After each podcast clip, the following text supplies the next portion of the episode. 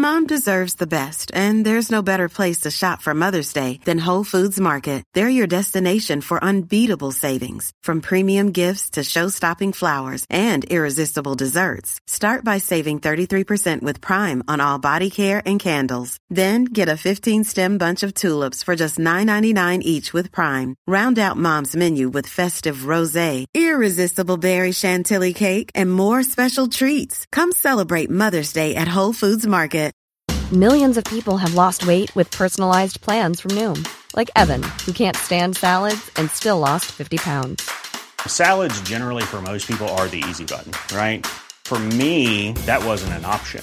I never really was a salad guy. That's just not who I am. But Noom worked for me. Get your personalized plan today at Noom.com. Real Noom user compensated to provide their story. In four weeks, the typical Noom user can expect to lose one to two pounds per week. Individual results may vary. Vous vous demandez à quoi ressemble la vie d'un critique de cinéma? Découvrez l'horrible vérité dans chaque épisode de la Réu d'écran large, avec les discussions, les débats et les engueulades de l'équipe. Bon, on va Réu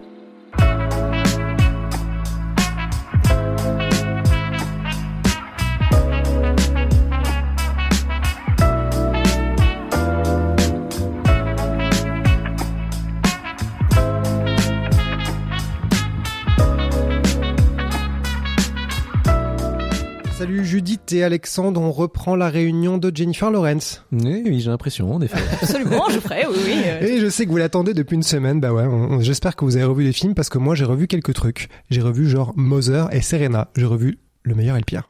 Oh là là. faut, faut du courage pour voir les deux, pour différentes raisons, mais oui. Bah, j'ai eu le courage pour aucun des deux. Voilà. Euh, très bien, bravo. Mais il y en a qui bossent, il y en a qui bossent pas la réunion, hein, qu'est-ce que je te Voilà. dise C'est possible, en effet. Donc la dernière fois, on a parlé de la carrière de Jennifer Lawrence parce qu'on cherchait, pour rappel, des sujets de vidéos et de dossiers en se disant qui pourrait faire euh, des bons sujets de notamment peut-être de vidéos suite à Winona Ryder qui a cartonné.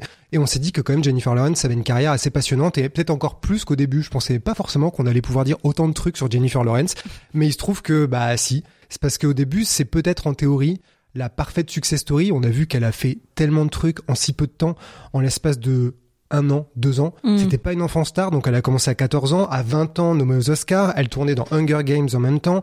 Elle est devenue super célèbre en l'espace de quelques mois. À 22 ans, elle avait un Oscar. Elle enchaînait les films et les succès, les, main- les succès mainstream avec des grandes sagas, mais aussi le côté auteur prestige avec David. Russell. Elle est devenue ultra populaire très vite et peut-être même trop vite puisqu'on a vu qu'il y a eu quelques petits signes de problèmes et notamment des, des trucs absolument odieux comme le leak, euh, les photos piratées de tout un tas d'actrices à Hollywood.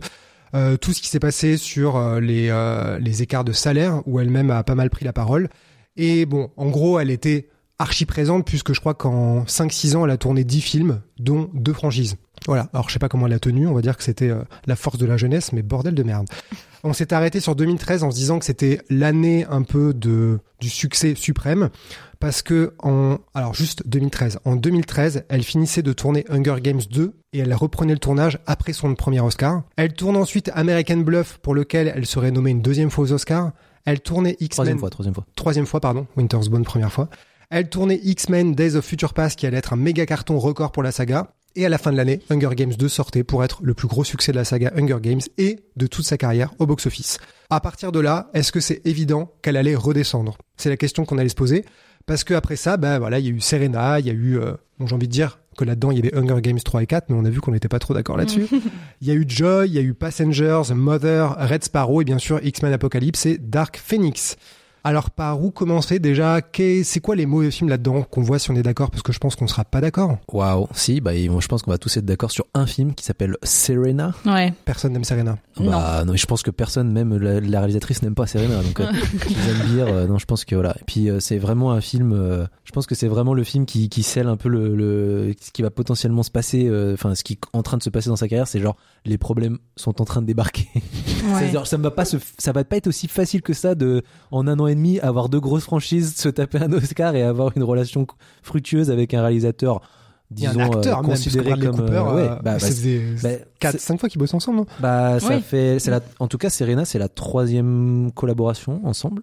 Parce qu'il y a eu Happiness Therapy, American Bluff. Du coup, il y aura Serena. Il va y avoir Joy aussi, où il est Oui, encore. ouais, il a un petit il rôle me semble. euh, nul d'ailleurs. ouais. Et, euh, Et c'est tout, puis c'est pas ensuite, euh, après, elle s'est dit non, Bradley Cooper. c'est- Donc, euh, il est plus revenu après. Mais euh, donc euh, ouais, non, c'est sûr qu'elle du coup elle, elle prend un peu euh, des marques, disons. Hmm. Mais à, à Serena, c'est vraiment le, c'est le, Pour toi, c'est le pire du pire? ouais pour moi c'est le, pour moi vraiment c'est le pire du pire. En plus j'attendais quand même pas mal ce film puisque c'était justement l'idée de bah Suzanne Bier quand même, elle est pas, c'est pas n'importe qui comme Et puis, on l'a réalisatrice. attendu, la post-prod a duré un an et demi, deux ans, non? Il a été C'est Bah, en fait, ce c'est ex- exactement ça. C'est qu'en en gros, le tournage, il a lieu en 2012. Donc bon, on, on sait pas comment. En 2012, je pense que chez euh, c'est euh, chez Jennifer Lawrence, 2012, c'était environ 28 mois. Mais Parce c'est ça, parce que- c'est impossible. c'est impossible de faire autant de choses en, en, en 12 mois, je pense. Donc euh, je pense qu'elle a dilaté le temps. Elle, elle s'est servie de Days of Future Past Ouais. pour, euh, pour probablement faire euh, plusieurs films euh, en une seule année.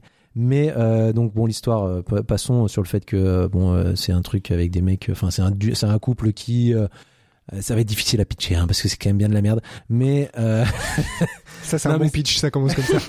non, mais on est dans les années 20 et en gros il y a George qui est joué par Bradley Cooper et Serena qui est donc jouée par Jennifer Lawrence qui s'installe dans les montagnes de la Caroline du Nord pour euh, faire euh, une entreprise de, de- du- dans le bois voilà. et puis euh, ça part en couille voilà Euh, et voilà, il, en fait, il y a des secrets, euh, notamment du mari, euh, voilà. Et puis elle, elle perd un enfant aussi, donc euh, bon, On c'est. peut dire qu'en théorie, elle joue encore une fois déjà une femme forte qui va à la campagne et qui gère la campagne parce Ah oui, prend la hache et elle sait comment couper des arbres. C'est ça. Mais en vrai, c'est un peu ça. En plus, en elle fait, vient on d'un la success story de Jennifer Lawrence dans la forêt qui commence avec Winter's Bone, Hunger Games, Serena.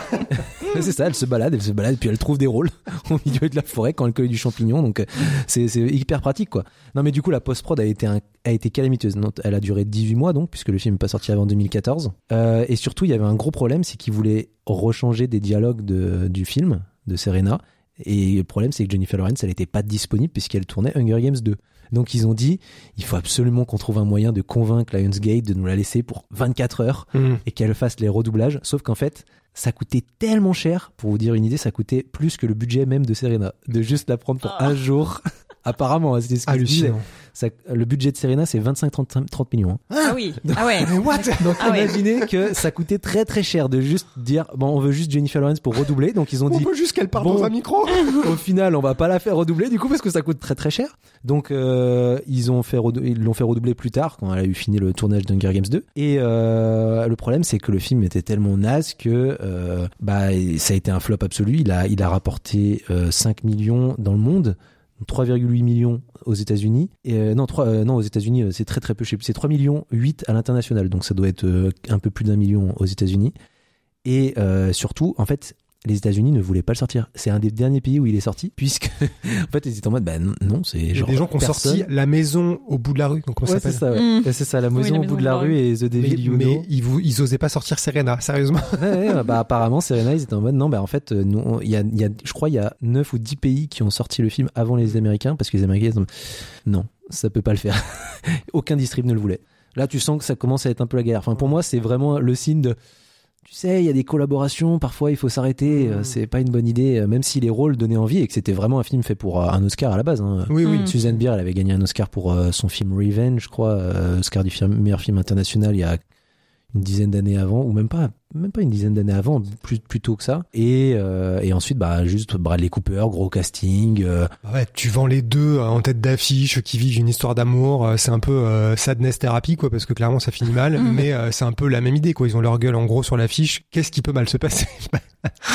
Quelques petits trucs. tout quoi. le reste de l'affiche, en fait, c'est. Mais en fait, c'est ça que je trouve un peu amusant à ce moment-là de sa carrière, c'est que t'as l'impression que c'est un peu la fin des formules qui étaient censées être gagnantes, parce que si tu regardes Hunger Games, X-Men et euh, on va dire David O. Russell, ou en tout cas les rôles à Oscar, les rôles un peu nobles. Alors si on parle juste des rôles à Oscar, donc on- comme on vient de dire, Serena s'est plantée, mais je pense que même Joy, c'était la fin d'une formule. J'ai revu Joy il y a un petit moment. C'était censé être donc le- c'est leur troisième film après euh, Happiness Therapy et American Bluff qui ont tous les deux été nommés aux Oscars. Le premier lui a donné un Oscar. Celui-là, elle a été nommée aux Oscars, je crois pour Joy, mais c'était un peu genre euh, par principe, tu vois, il devait se dire bon, on le fait parce qu'elle est sympa quoi, mais clairement elle l'aura C'est pas. Jennifer Lawrence, quand même. Ouais, c'est ça, c'était un peu euh, automatique. Ouais. Mais euh, le film a pas du tout eu un grand succès. Et en le revoyant, je me suis dit, au-delà même de son succès du box-office, je trouve que au-delà de ce qu'on pense de, euh, de certains films de David O. Russell, il y a une efficacité dans Happiness Therapy, dans American Bluff, dans la narration, dans le rythme, il y a une énergie. Et dans Joy, je trouve que ça marche vraiment pas. Et je trouve que c'est particulièrement raté sur la fin du film. J'avais oublié comment ça finissait, parce qu'en fait, je trouve que la fin est ratée.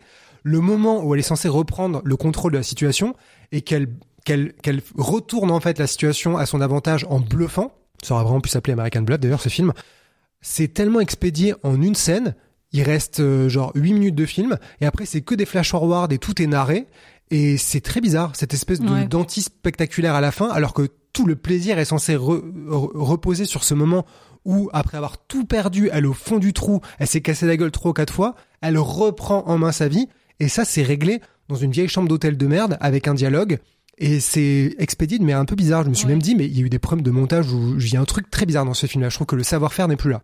Mais toi Judy t'aimes un peu plus Oui, que euh, moi non? moi j'avais plutôt bien aimé, euh, mais encore une fois, je pense que c'est aussi beaucoup dû à son capital sympathie à elle, parce que voilà, quand elle est là, euh, ça fonctionne, tu vois. Je trouve que vraiment, euh, elle est hyper chouette, que le scénario était assez original, même si je trouve qu'il a aussi le côté un peu comme Happiness Therapy, vraiment euh, euh, très policé pour se dire euh, bon, il faut appuyer sur tel ou tel bouton pour être un peu euh, euh, un peu moderne, un peu sympa, un peu émouvant, machin. Donc je, bon, je trouve qu'il y a un côté très fabriqué comme ça dans les films de David. Russell, donc je suis pas forcément très fan. Mais malgré tout, ouais, moi je trouvais, je trouve qu'il a une plutôt une ambiance assez sympa. Après, je suis, d'a- je suis d'accord avec ce que tu dis. Moi, je trouve que bon, la sauce prend quand même encore un peu. euh, je préfère ça à Happiness Therapy malgré tout. Sûrement parce que je préfère son personnage que je trouve vraiment plus intéressant et moins fabriqué pour le coup. Euh, mais par contre, ouais, le, le, le, le film là pour le coup a, a coûté 60 millions et n'en a rapporté que 100, donc vraiment pas spécialement une bonne Oui, opération pas par la rapport au recette du précédent. succès qu'il y a eu avant quoi. Ouais, pas vraiment. Alors je sais pas pourquoi, donc ils ont pas retravaillé ensemble ensuite, euh, Jennifer Lawrence et David. Russell.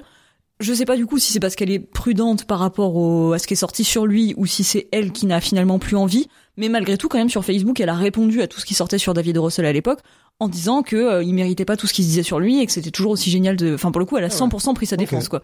Euh, voilà, parce que pas forcément ouf. Hein, ça après on, on, on est juge, mais euh, ou on ne l'est pas. Mais en tout cas voilà, elle a pas quand même pas retravaillé avec lui après. Euh, faut dire qu'il fait des films moins Ouais, bah, facilement. il, a, lui. il a mis du temps à faire son dernier film Amsterdam. Oui, ça a mis. s'est euh, planté qui en plus est mauvais, euh, ouais. Bon, déjà c'était nul en effet. Euh, ça s'est planté encore d'autant plus au box-office, mais surtout ça a mis des années et des années à se faire. C'est un truc qui date de, bah, à mon avis, Joyce est sorti en 2016 ou 2015, en- donc 2016 en France, je pense. Mm. Et le film Amsterdam, je crois, il a été annoncé en- à l'époque, il s'appelait pas Amsterdam, je sais plus comment il s'appelait, mais ça a été annoncé plus ou moins en 2018, il me semble. Il se lançait. Il est sorti en 2022. pour se planter. Ouais, donc euh, Ça fait quand même euh, une sacrée, euh, sacrée débandade. Ouais. quoi. Et on peut aussi donc revenir sur Hunger Games. Je sais qu'on n'est pas trop d'accord, mais sur la qualité des films, ce qui est sûr, c'est que Francis Lawrence euh, regrette d'avoir euh, coupé le dernier film en deux. Bon, c'est pas la décision de Francis Lawrence, le réalisateur. Oui. C'était la mode à l'époque, euh, notamment les Harry Potter, Twilight et tout ça. C'était la logique. En fait, c'est la vache à lait. Qu'est-ce que tu fais pour gagner plus de thunes plus longtemps? Bah, tu coupes le dernier en deux parties. Or moi, ce qui me dérange dans les deux derniers films, c'est justement que c'est deux films parce que je trouve que le premier ne tient vraiment pas debout. Mm. La fin ne- n'est pas du tout satisfaisante et je trouve qu'après il y a un problème de rythme avec des trucs qui sont accélérés comme tu disais Alexandre la semaine dernière et d'autres qui je trouve patinent pendant très longtemps. Il y a Mm. plein de personnages inintéressants incarnés par des acteurs ou actrices un petit peu reconnus. Donc je trouve que l'équipe ne tient pas du tout sur les deux derniers. Et ce qui est sûr aussi, c'est que le dernier a fait un score franchement minable pour la saga. C'est le plus petit score alors qu'il a coûté beaucoup plus cher que le premier épisode. Ah, dans aucun monde, c'est autre chose euh, qu'un échec. Et quand tu vois à quel point le deuxième avait cartonné, à quel point il y avait une popularité énorme sur ces sagas, sur cette saga, c'est quand même triste qu'ils aient fini comme ça avec un dernier épisode qui, franchement, un peu dans le, en autre boudin, quoi. Bah le, le, le 3.1 c'est euh, enfin le troisième du coup mais, 3.1. le- Non, mais parce que c'est la partie 1 donc c'est pas vraiment le quatrième mais c'est Ouais, le disons ouais. deuxième partie le troisième quoi mais euh, le, la, le Hunger Games partie 1 on va dire euh, révolte la révolte partie 1 donc le 3 c'est euh, c'est quand même le deuxième Quand je joue loto, quel épisode, Alex euh, alors il me semble qu'il s'appelle la révolte partie 1 je crois que c'est le troisième mais partie 1 non mais c'est quand même le deuxième plus gros succès de sa carrière en fait au Le- Cinoche le troisième, C'est- mais en oui, tout mais- cas en termes juste de box Ah oui. office Les gens, ils sont allés, euh, ont vu la gueule du film voilà, en disant ils sont pas allés- ils sont pas ne allés voir- pas. ils sont Ouais. pas allés voir la suite en effet Ouais. ouais. 3.2 alors qu'elle était bien meilleure Euh, oui, effectivement. Euh, après, c'est vrai que moi, je, je, pour le coup, celui-là, le, la partie 1, je sais plus, la partie 2, je suis allée la voir au Attends, le cinéma. 3.2 La 1556 Moquez-vous, de- moquez-vous. ouais, virgule 25. Pour le coup, au cinéma, bon, j'avais fait ma snob, je pense, j'avais pas aimé, je trouvais qu'il y avait des problèmes T'es de. très snob, toi. Hein. Oui, je Parce que, euh, dis nous donc, entre Hunger Games, moi, pas- j'y vais pas parce Tu nous as que. pas dit que t'avais tout rattrapé plus tard en disant que t'avais rien vu au cinéma Si si, mais non, enfin non, alors non, j'avais pas dit que j'avais rien vu au cinéma. Ah, les les premiers, premiers. les premiers que j'ai boudé. Ensuite sur la fin, j'ai commencé à rattraper les wagons, mais Ouais. Euh, au même moment. Voilà, absolument. Non mais euh, tu vois le ouais le 4 maintenant je, je l'aime vraiment bien alors qu'à l'époque je l'avais trouvé un peu naze mais cela dit c'est vrai qu'il y a quand même des problèmes parfois genre il y a des même euh, la règle des des 360 parfois il la pète complètement sur des axes où Ah tu ouais te dis mais pff. À ce point. donc bon il y a, il y a quelques soucis quand même mais bref ça ne méritait pas mon, mépris de l'époque mais j'ai grandi et euh, et qu'est-ce que je veux dire là-dessus? Ouais non effectivement c'est c'est c'est malgré tout le, le du coup le pire euh, le pire enfin le pire score. Si tu fais le rapport, on va dire budget euh, box office, le pire score de la saga. Et du coup, c'est dommage de terminer sur cette note. Et donc effectivement, je suis d'accord avec vous pour dire que la première partie, elle est quand même euh, un peu bancale. Moi, je trouve que ça va quand on se les enchaîne. Mais par contre, quand on le regarde seul, sans se dire que la suite arrive derrière, Mmh. je comprends qu'on soit très frustré sur la fin. Même si Ouais. c'est une saga qui a quand même réussi à se tenir en 4 ans, ils en ont sorti 4. Oui, ils ont été jusqu'au bout. Mais oui. C'est vrai qu'il y a eu la satisfaction d'en avoir à chaque fois euh, un par euh, un par an, un euh, par tu an. pouvais avoir ton Hunger Games. Le 3 ayant la particularité d'avoir été en partie tourné en France d'ailleurs. Ah mais oui, Euh, oui, mais Euh, le 4 aussi. mais la hein. 4 aussi, ils ont plus Oui, ou moins, à vu qu'ils ont Braxas, plus ou là, moins oui. été tournés ensemble, non, il me semble. Euh, ouais ouais à Noisy-le-Grand euh, entre autres. En partie, ouais.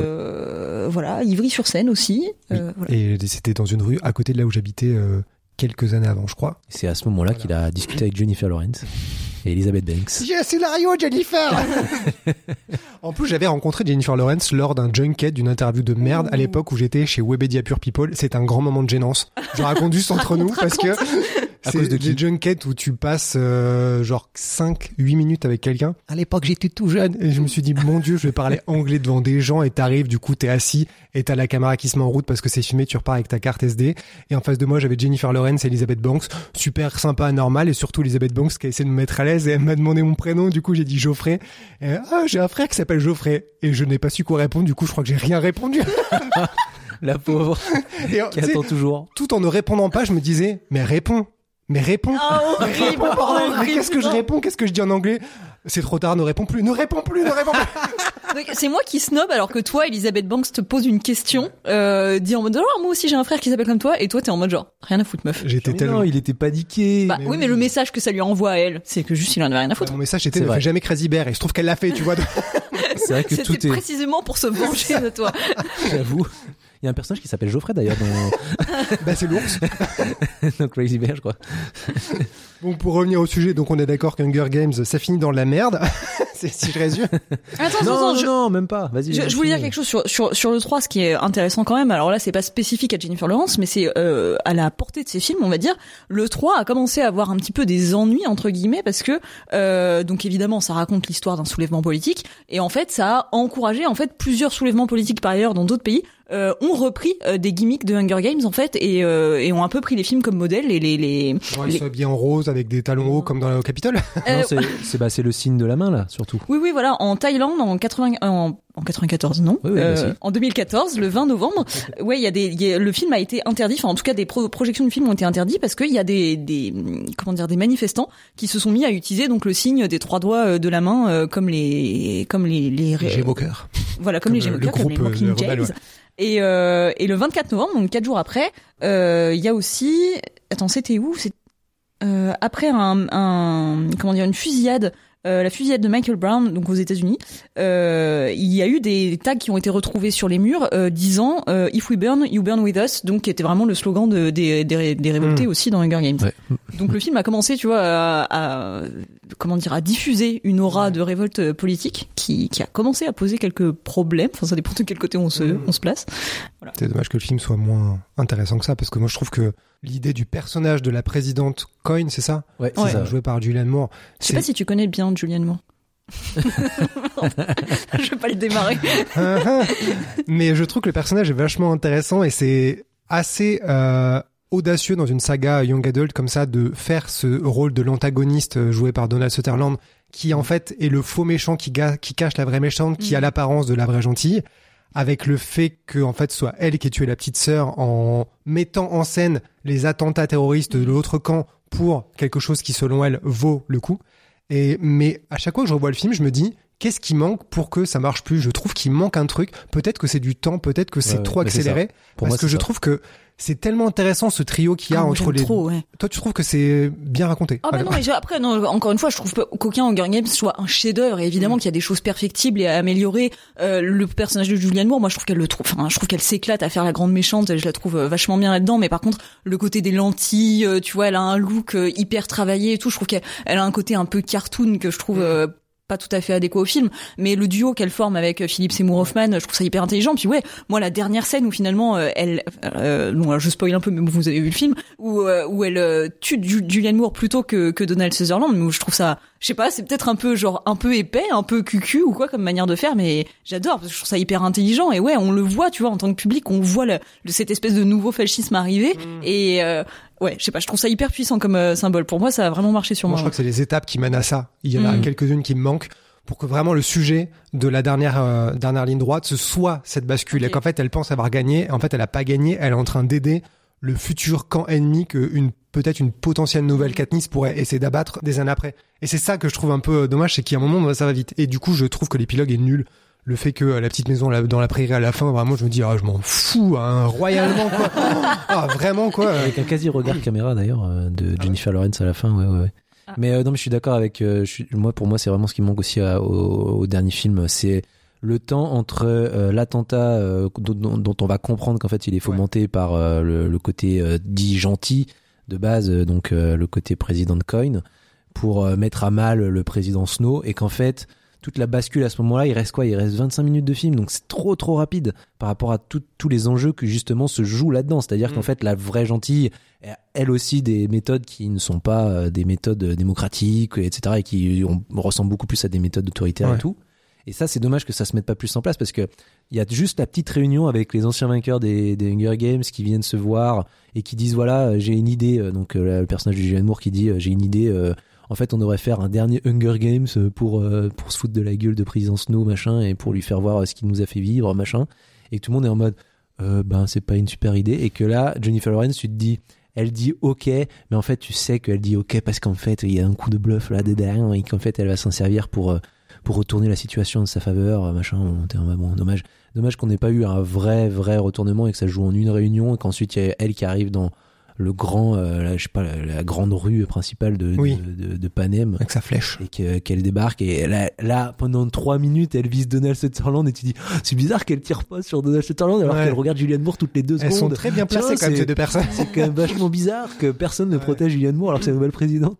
En plus, elle ouvre les bras vraiment en mode je suis ta cible. mais C'est euh, ça. Non, mais après. Vise la perruque. Puis elle bouge même pas. Elle a vraiment même pas le temps de bouger. Mais moi, je, je, je, continue d'admirer à quel point. Euh, Julianne Moore c'est ça. Non mais à quel point ces films euh, sont hyper actuels, euh, enfin les films et les, les, romans aussi bien sûr de Suzanne Collins qui est quand même la, la base de tout, mais euh, euh tu vois évidemment qu'il y a des conflits aujourd'hui qui se déroulent sur Terre, qui rappellent énormément, enfin d'ailleurs il y a beaucoup d'images de, des derniers Hunger Games qui sont pris pour illustrer aujourd'hui, pour essayer de faire comprendre justement aux gens voilà ce qui se passe réellement et un peu bah, qui sont les gentils, qui sont les méchants, enfin je vais pas me lancer là-dedans là, parce que c'est compliqué, mais voilà mais mais en tout cas je trouve ça hyper intéressant les, les, les zones politiques sur lesquelles va le film euh, sans sans se retenir on va dire euh, et, euh, et tu vois ce que tu disais sur la fin avec le fait que puis toi aussi Geoffrey sur le fait qu'il a un enfant et c'est un peu cucu oui c'est un peu il y a un peu le genre ah bah ça y est finalement l'héroïne elle est heureuse maintenant elle peut faire des bébés tout va bien à la campagne. Non mais en même temps ce que je trouve intéressant là c'est que du coup en les revoyant l'une des premières choses qu'elle dit dans le premier film c'est que jamais elle aura d'enfant. Et ce que je trouve intéressant, c'est qu'elle a ce discours sur le fait qu'en fait, si elle veut pas d'enfant, c'est parce que c'est impossible dans le monde et dans les conditions dans lesquelles elle vit. Et aujourd'hui, euh, on sait que voilà, on est en panique. Enfin, notre euh, superbe gouvernement est en panique totale sur euh, les, les, baisses de la natalité, etc. Mais en même temps, on est dans un monde où on voit pas comment, en fait, on peut avoir envie de faire des enfants tellement on n'a pas d'avenir à offrir à nos enfants. Mmh. Et, et du coup, bah, je trouvais ça intéressant. Du coup, malgré tout, cette, cette dernière scène qui est un peu cucu, un peu maladroite, à mettre en parallèle avec du coup le début, tu vois, le elle le chemin qu'elle traverse de se dire euh, à un moment donné je veux pas d'enfant parce que je peux pas en avoir parce que je peux pas vouloir en avoir et à la fin se dire bah en fait au non, si le monde change, les envies des gens changeront aussi et évolueront et euh, je, pas, je trouve ça intelligent. La fin d'Hunger Games est anti-Macron, c'est ça que t'es en train de dire. C'est pour ça qu'on aime. non mais c'est vrai que c'est intéressant qu'une saga young adulte ait eu des questionnements aussi euh, pas complexes parce que c'est pas forcément des questions complexes mais en tout cas des enfin si c'est des sujets complexes en théorie mais qu'elle se qu'elle s'attaque à justement euh, montrer des gentils qui ne sont pas vraiment gentils enfin qu'il y ait une vraie hmm. ambivalence entre les personnages qui soit pas juste ben il y a le camp des gentils le camp des méchants euh, qui aurait été hyper chiant. C'est ça c'est vrai que c'était hyper intéressant. Oui je pense c'est pour ça qu'elle traverse plutôt bien les époques contrairement à Divergente, je pense qu'elle a plus de mal. Je la compare beaucoup parce que je trouve que les deux essayent un peu de construire cette même dystopie d'une société où il y a les faibles et les puissants et où euh, les adolescents on essaie un peu de les tordre pour les manipuler, que tu as des figures d'adultes comme dans plein de young adults qui peuvent se révéler contre toi. C'est souvent des actrices oscarisées en plus. Enfin, c'est un peu les mêmes modèles. Mais Divergente flirte très très vite avec quelque chose de très kitsch dans la construction de l'univers alors que Hunger Games essaye quand même, et c'est peut-être d'ailleurs le problème du troisième, c'est que finalement il y a peu de fantaisie, t'as peu d'échappatoire, de, spectacle. Dans le quatrième, ils essaient de rajouter Mm. avec les chiens mutants, avec euh, la vague de de, de black goo chelou là, qui Mm. sort des morceaux de métal. Mais il y a peu de fantaisie finalement, parce que c'est vraiment quasiment un film de guerre, bon, entre énormes guillemets, hein, mais t'as tout le truc de propagande que je trouve vachement intéressante avec la réalisatrice jouée par l'actrice qui joue dans Game of Thrones, Nathalie Dormer, c'est ça? Oui. Ah oui, oui, Nathalie Dormer. ouais. qui a un rôle vachement intéressant mais sous-exploité. Oui. Donc c'est vrai que le, le- les films ont quand même un propos beaucoup plus intemporel et euh, plus intéressant, même si je les trouve pas tous réussis. Je trouve qu'ils sont beaucoup plus intéressants que pas mal de trucs, notamment les X-Men. Si on arrive du coup en transition pour arriver au film où ça a commencé d'arriver. Donc pour rappel, euh, dans X-Men le commencement, Jennifer Lawrence avait un rôle relativement petit. Euh, Mystique, euh, Raven était assez central dans l'équation puisque c'était un personnage qui était à la jonction entre Charles Xavier et Magneto. Donc vraiment quelqu'un qui se retrouve entre les deux camps qui veulent le bien mais avec des moyens très différents. Et ce qui est intéressant, c'est que dans X-Men Days of Future Past, alors je ne sais pas à quel point euh, ça a été changé par rapport à la popularité de Jennifer Lawrence, mais il se trouve que Mystique devient le cœur du scénario. Ouais. Mystique est en grande sur l'affiche et toute l'intrigue tourne autour de qu'est-ce qu'elle va faire. Il faut empêcher Mystique de mener à bout sa vengeance parce qu'en fait, c'est à cause de sa vengeance qu'elle va provoquer littéralement la fin du monde des mutants. En fait, le futur apocalyptique dans lequel on commence au début, où il y a les sentinelles qui sont doués de pouvoirs hallucinants, qui peuvent capter et euh, en fait, ils peuvent euh, reprendre à, leur euh, en, possession euh, le, pouvoir de tous les mutants qui les attaquent en, les aspirant un peu euh, cette espèce de don avec leur peau chelou parce que Mystique un, du sang récolté de Mystique dans le passé. Parce que Mystique a voulu se venger. Enfin voilà tout un, un truc de, de réaction en chaîne. Et donc tout le scénario tourne autour de il faut retourner dans le passé pour empêcher Mystique pour sauver le futur Mm. donc ça devient la clé de voûte de tout le scénario et il se trouve que c'est quand même bien puisque c'est Jennifer Lawrence la clé de voûte donc euh, c'est quand même vachement pratique. Alors je sais pas si vous aimez le film parce que à l'époque il, il a beaucoup marché, c'est le plus gros succès. Vous vous en foutez tous les deux de la saga, c'est ça Ouais, de mal. C'est pas que je m'en fous, mais je m'en souviens plus. Donc tu te souviens pas du tout de tout ce que je viens de raconter là. bah non, mais maintenant oui, mais euh, non, je m'en souviens pas vraiment, j'avoue. Tu te souviens pas à la fin, elle va à la Maison Blanche et en fait Magneto il sort la panic room avec euh, toute l'équipe du président, ses gardes et il la lâche au milieu d'un stade et elle en fait elle veut buter le président et Mm. Ouais, je- non, si, si, bah, si, parce que du coup, moi, je les ai vus euh, récemment. C'est juste qu'après, je- j'ai pas toujours bien accroché à l'histoire, donc tout Mm. n'est pas toujours clair dans mon esprit. Parce que voilà. non, enfin, globalement, c'est des films. euh, euh, moi, je trouve que son personnage est intéressant. En fait, comme comme beaucoup, euh, comme beaucoup de ce genre de films et beaucoup, beaucoup de, notamment de cette saga-là, euh, je trouve qu'il y a énormément de d'idées très sympas, de départ, d'idées euh, euh, chouettes qui pourraient donner, donner de, de- des choses euh, c'est pareil, euh, subtiles, intelligentes, bien écrites.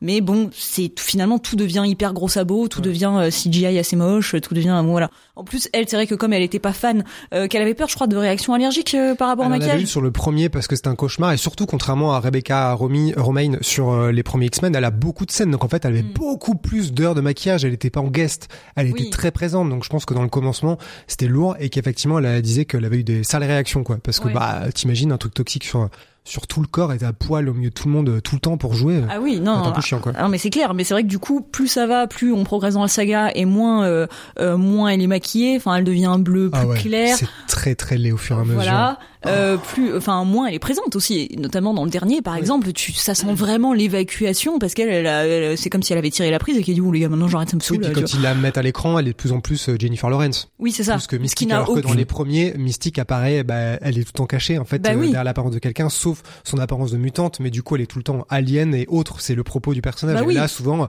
c'est une bonasse. C'est Jennifer. Au début de A- X-Men Apocalypse, elle est super stylée, blouson en cuir, cheveux bien coiffés et tout. Tu dis oui, bah c'est Jennifer Lawrence, c'est pas Mystique en Bah fait. c'est qu'on ça, oui, alors que justement Mystique est censé plus ça va, plus accepter son son accepte, enfin, son apparence de, de mutante et en profiter quoi. Donc euh, Et ce que je trouve intéressant, c'est qu'à la fin de Days of Future Past, euh, donc il reboot à moitié la timeline, puisqu'à la fin, t'as as tout un tas de personnages, Jean Grey et tout ça qui reviennent, et surtout t'as une scène post-générique qui annonce Apocalypse, joué par Oscar Isaac sous un autre maquillage dégueulasse dans X-Men Apocalypse. C'était la première fois que la saga X-Men faisait un truc comme ça de teasing clairement à la Marvel, et X-Men Apocalypse est arrivé avec un, avec un, un méchant qui est censé être un, un grand méchant dans les comics, et ce film a été... euh, comment le définir?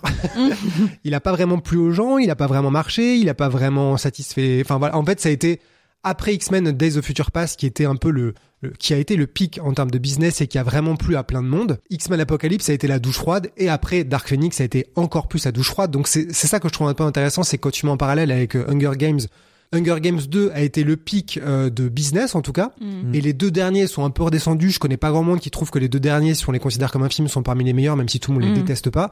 Et X-Men, euh, la saga X-Men, personne ne considère qu'Apocalypse et, et Dark Phoenix se sont réussis ou en tout cas sont parmi les meilleurs. Ouais. Et en plus, ils se sont vautrés lamentablement, exactement comme Hunger Games 3 qui a fait moins bien que le 2 et le 4 qui a fait moins bien que le 3. Là, Apocalypse a fait moins bien que Days of Future Past et Dark Phoenix a fait moins bien qu'absolument tout le reste. Donc on voit à quel moment quand même la saga et c'est pas Jennifer Lawrence qui a décidé ça, c'est un truc de business, vraiment la machine s'emballe, du coup on copie Marvel, Jennifer Lawrence elle est au centre du truc, on prend tout le monde, on ramène tout le monde très vite, on rejoue les mêmes trucs et le personnage de Mystique avec Charles Xavier et Magneto rejoue toujours les mêmes trucs. C'est franchement c'est comique quand tu vois le personnage de Magneto qui affronte un traumatisme dans son passé, une femme sortie nulle part, elle est morte, du coup, il a envie de se venger. Mais en fait, mec, c'est le truc qui lui arrive depuis le début. Il faut arrêter là, il faut arrêter les frais, sérieux quoi. Et c'est assez tragique. Et dans le dernier, dans X-Men Dark Phoenix, elle avait plus de contrat. Elle raconte que euh, James McAvoy et Fassbender et elle n'avaient plus de contrat. Ils étaient sur trois films, ils avaient fait leurs trois films. Et ils se sont dit euh, vraiment, je reviens si tu reviens. Ah ben moi je reviens si tu reviens. Ben moi je reviens si tu reviens. Donc elle disait à l'époque, euh, la Fox ils sont dans la merde parce que s'ils veulent qu'on revienne, tout le monde va revenir ou personne reviendra. Et elle s'est sentie de revenir pour un peu boucler le truc parce que sinon son personnage, bah, il allait être euh, éjecté totalement. Donc il n'y aurait pas de fin à son arc de mystique. Et aussi par amitié pour Simon Kinberg, donc le scénariste passé réalisateur. Et c'est compliqué de pas le mettre en parallèle un peu euh, avec euh, bon on l'évoquait sur une autre note avec David Russell sur ce qui se passe sur les plateaux et les comportements toxiques des gens parce que Brian Singer qui est arrivé Ouais, c'est ce que j'allais dire, ouais. il n'était pas sur X-Men le commencement et euh, Matthew Vaughn qui a réalisé le commencement devait continuer à faire des films X-Men. Il voulait faire Days of Future Past en troisième épisode avec une autre trilogie et un deuxième épisode réalisé par quelqu'un d'autre et Wolverine jeune. Ça c'était son gros projet. Et euh, la Fox et Brian Singer ont dit au fait non euh, Days of Future Past on le fait maintenant parce que c'est un coup de folie tu vois c'est vraiment genre le Batman v Superman vas-y on sort toutes les cartes maintenant il faut absolument euh, surfer sur la vague Marvel et, euh, et Brian Singer, ce n'est pas un secret, a été, si on parle que des plateaux, euh, c'est quelqu'un qui, euh, bah, il a fini par être viré de Bohemian Rhapsody. Il n'était pas professionnel et Ah oui. tout un tas de gens en parlaient. Jennifer Lawrence, euh, Halle Berry, Hugh Jackman ont tous dit de manière plus ou moins directe qu'il n'était pas pro, qu'il n'arrivait pas préparé, qu'il s'absentait, qu'il était compliqué humainement, qu'il y avait des problèmes d'addiction, que c'était un peu une bataille pour faire des films avec lui. Et Jennifer Lawrence a dit des années plus tard que c'était très désagréable euh, comme expérience. Donc je peux imaginer peut-être que Simon Kinberg euh, se soit dit ok je vais faire un film est-ce que mes potes seront là pour essayer de un peu que je récupère un truc qui euh, visiblement lui tenait à cœur c'est pour ça que Jessica Chastain aussi a signé pour ce rôle de merde dans Dark Phoenix hein, il me semble donc il y a des raisons peut-être humaines aussi qui sont peut-être le revers de la médaille de à Hollywood. C'est qu'à un moment tu te dis tu fais des films pour quelle raison? Pour être avec tes potes, pour faire plaisir à un pote, pour utiliser ton pouvoir pour rendre service à quelqu'un, tu rendre service quoi, pour rendre service au personnage. Le scénario est pourri, mais au moins elle aura une fin. Tout ça ensemble fait que c'est un peu fini, un peu dans le dans l'autre bout Ouais, bah après en même temps c'est sympa de se dire qu'il y en a il y en a quelques-uns qui malgré tout gardent ces marges de ce- ces, ces petites marges on va dire d'erreur pour se dire euh, parfois ouais ça vaut le coup de euh, effectivement bosser avec un pote parfois ça donne quelque chose de mieux finalement que de bosser simplement pour euh, euh, ce que le rôle est sur le papier ce qui ce qui promet pas forcément de ce qui sera à l'écran ou pour le fric ou quoi et de se dire voilà il y a des acteurs pour qui c'est important effectivement de boucler leurs arcs c'est c'est sympa aussi tu vois mais après c'est c'est sûr que ça fait pas forcément des chefs-d'œuvre derrière quoi Mais surtout quand t'arrives dans Dark Phoenix, effectivement, les maquillages sont absolument Mm. dégueulasses, quoi. C'est honteux. Alors que pourtant, vu la thune et les talents qu'il y a par le passé dans les premiers X-Men, ceux de Brian Singer, les maquillages de Mystique, je les trouve magnifiques. Ouais. Je trouve vraiment le design de ce personnage, il est génial. Peut-être aussi parce qu'on la voit peu, donc il y avait plus de temps, c'était plus Mm. simple à gérer. Le fait est que quand t'arrives à Dark Phoenix, vraiment, elle est peinte en bleu et elle a quelques écailles collées sur la gueule. Ouais. J'ai l'impression Ouais, que c'est ça, quoi. Non, mais c'est. C'est ridicule. Et en plus, ça, enfin, sur sa mort. c'est bon, ça, j'ai j'ai repensé à toute cette scène de merde, quoi. un peu genre euh, Nolan qui choisit la pire performance de Cotillard dans Ah, Dark Knight c'est- euh, Rises. Hein, c'est vraiment genre. Donc, euh, sur le ouais. film a tellement de problèmes, c'est vrai que là ça dépasse Oh. Kinberg, ça dépasse tout le monde et la rachat de la Fox par Disney, le film il y a eu des reshoots dans tous les sens, donc on ne saura jamais, en tout cas pour l'instant, même si j'aimerais beaucoup savoir la réalité. Mais euh, le fait est que ce film est une catastrophe industrielle, euh, donc personne n'en est ressorti grandi, je pense. Certainement pas les comptes de la Fox euh, Disney. Mais euh, c'est quand même triste quand tu vois comment la saga X-Men avait été relancée avec X-Men le commencement, qui est largement apprécié par tout un tas de gens. Days of Future Past, qui est quand même une sacrée ambition euh, narrative. Et, et puis après Apocalypse et puis surtout Dark Phoenix. Donc ça fait quand même beaucoup de trucs qui se finissent un peu bof bof quoi. Alors, alors, par contre, si je peux soulever quand même un aspect un peu positif, on va dire, de ça, c'est que Non. euh, d'accord. non, mais c'est que j'ai j'ai l'impression qu'il y a quand même il y a des sagas de super-héros comme ça. Euh, par lesquels passent énormément d'acteurs, mais qui ont du mal parfois à, à renaître derrière, tel le Phoenix. Euh, ça dépend Oh. lesquels. Hein. Mais c'est vrai que il y a, y a pas mal d'acteurs qui sont, tu vois, recrutés par l'écurie Marvel, etc. Et qui une fois qui ont, qui, qui ont le label Marvel, ont du mal derrière à retrouver une certaine crédibilité auprès du public ou des autres productions. Tu penses Euh, à qui? J'ai envie de savoir maintenant. Non mais euh, attends. Ah, je croyais que t'avais des noms ultra précis en tête et que t'osais pas les non mais dire. un, Scarlett Johansson, par exemple. Scarlett Johansson, Brie Larson, elle fait rien d'autre. Euh, Brie Larson, c'est tragique. Hein, mais- Euh, ouais. Ah, euh, Brie Larson, en fait, elle a fait avant, donc. Ouais, mais même euh, c'est dommage. hein. Elisabeth Olsen, tu vois aussi. Euh, Ah, elle est en train de se relever, elle est en train de se relever. Paul Oui, elle a fait Bettany. pas mal. N'attaquons pas Elisabeth Olsen. Ouais, Oui. non, je pense Ah que. c'est non, mais j'ai rien contre elle, au contraire. mais c'est vrai qu'il y a des acteurs euh, qui étaient ultra prometteurs et qui avaient des carrières super Ouais. intéressantes avant Marvel, que maintenant tu vois plus dans rien, enfin ou peu, en tout cas si ce n'est euh, les bouses Marvel un peu ou euh, j'ai oublié son nom, euh, le brun là, qui est dans Crimson Peak aussi. Ah oui, Ah, Hiddleston. Ça, C'est vrai, ça. Enfin, tu vois, il y en a beaucoup, je trouve. euh, une fois la case Marvel passée, c'est plus Bah, que le compliqué. problème, c'est qu'ils ont pas passé la case Marvel, puisque Tommy Dustin, il continue à faire Marvel, quoi. oui, Avec non, Ah, donc non, non, mais c'est je, mais je vois ce que tu veux Mais dire, ouais. tu vois, alors que elle, en parallèle, donc comme on le disait euh, la semaine dernière, en parallèle des X-Men, elle a fait quand même, elle a continué de faire plein d'autres trucs à côté. Et aujourd'hui, même si on évoque une passe un peu plus difficile, sa carrière s'est pas arrêtée là du tout. Ah alors que, ouais. par exemple, Sophie Turner, euh, Dark Phoenix, ça y est, c'était le film qui allait la propulser après Game of Thrones et tout. Bah, elle a plus rien fait, quoi. Enfin, bah, elle a fait Survive sur euh, Ah. Quibi. ah, ok, pardon.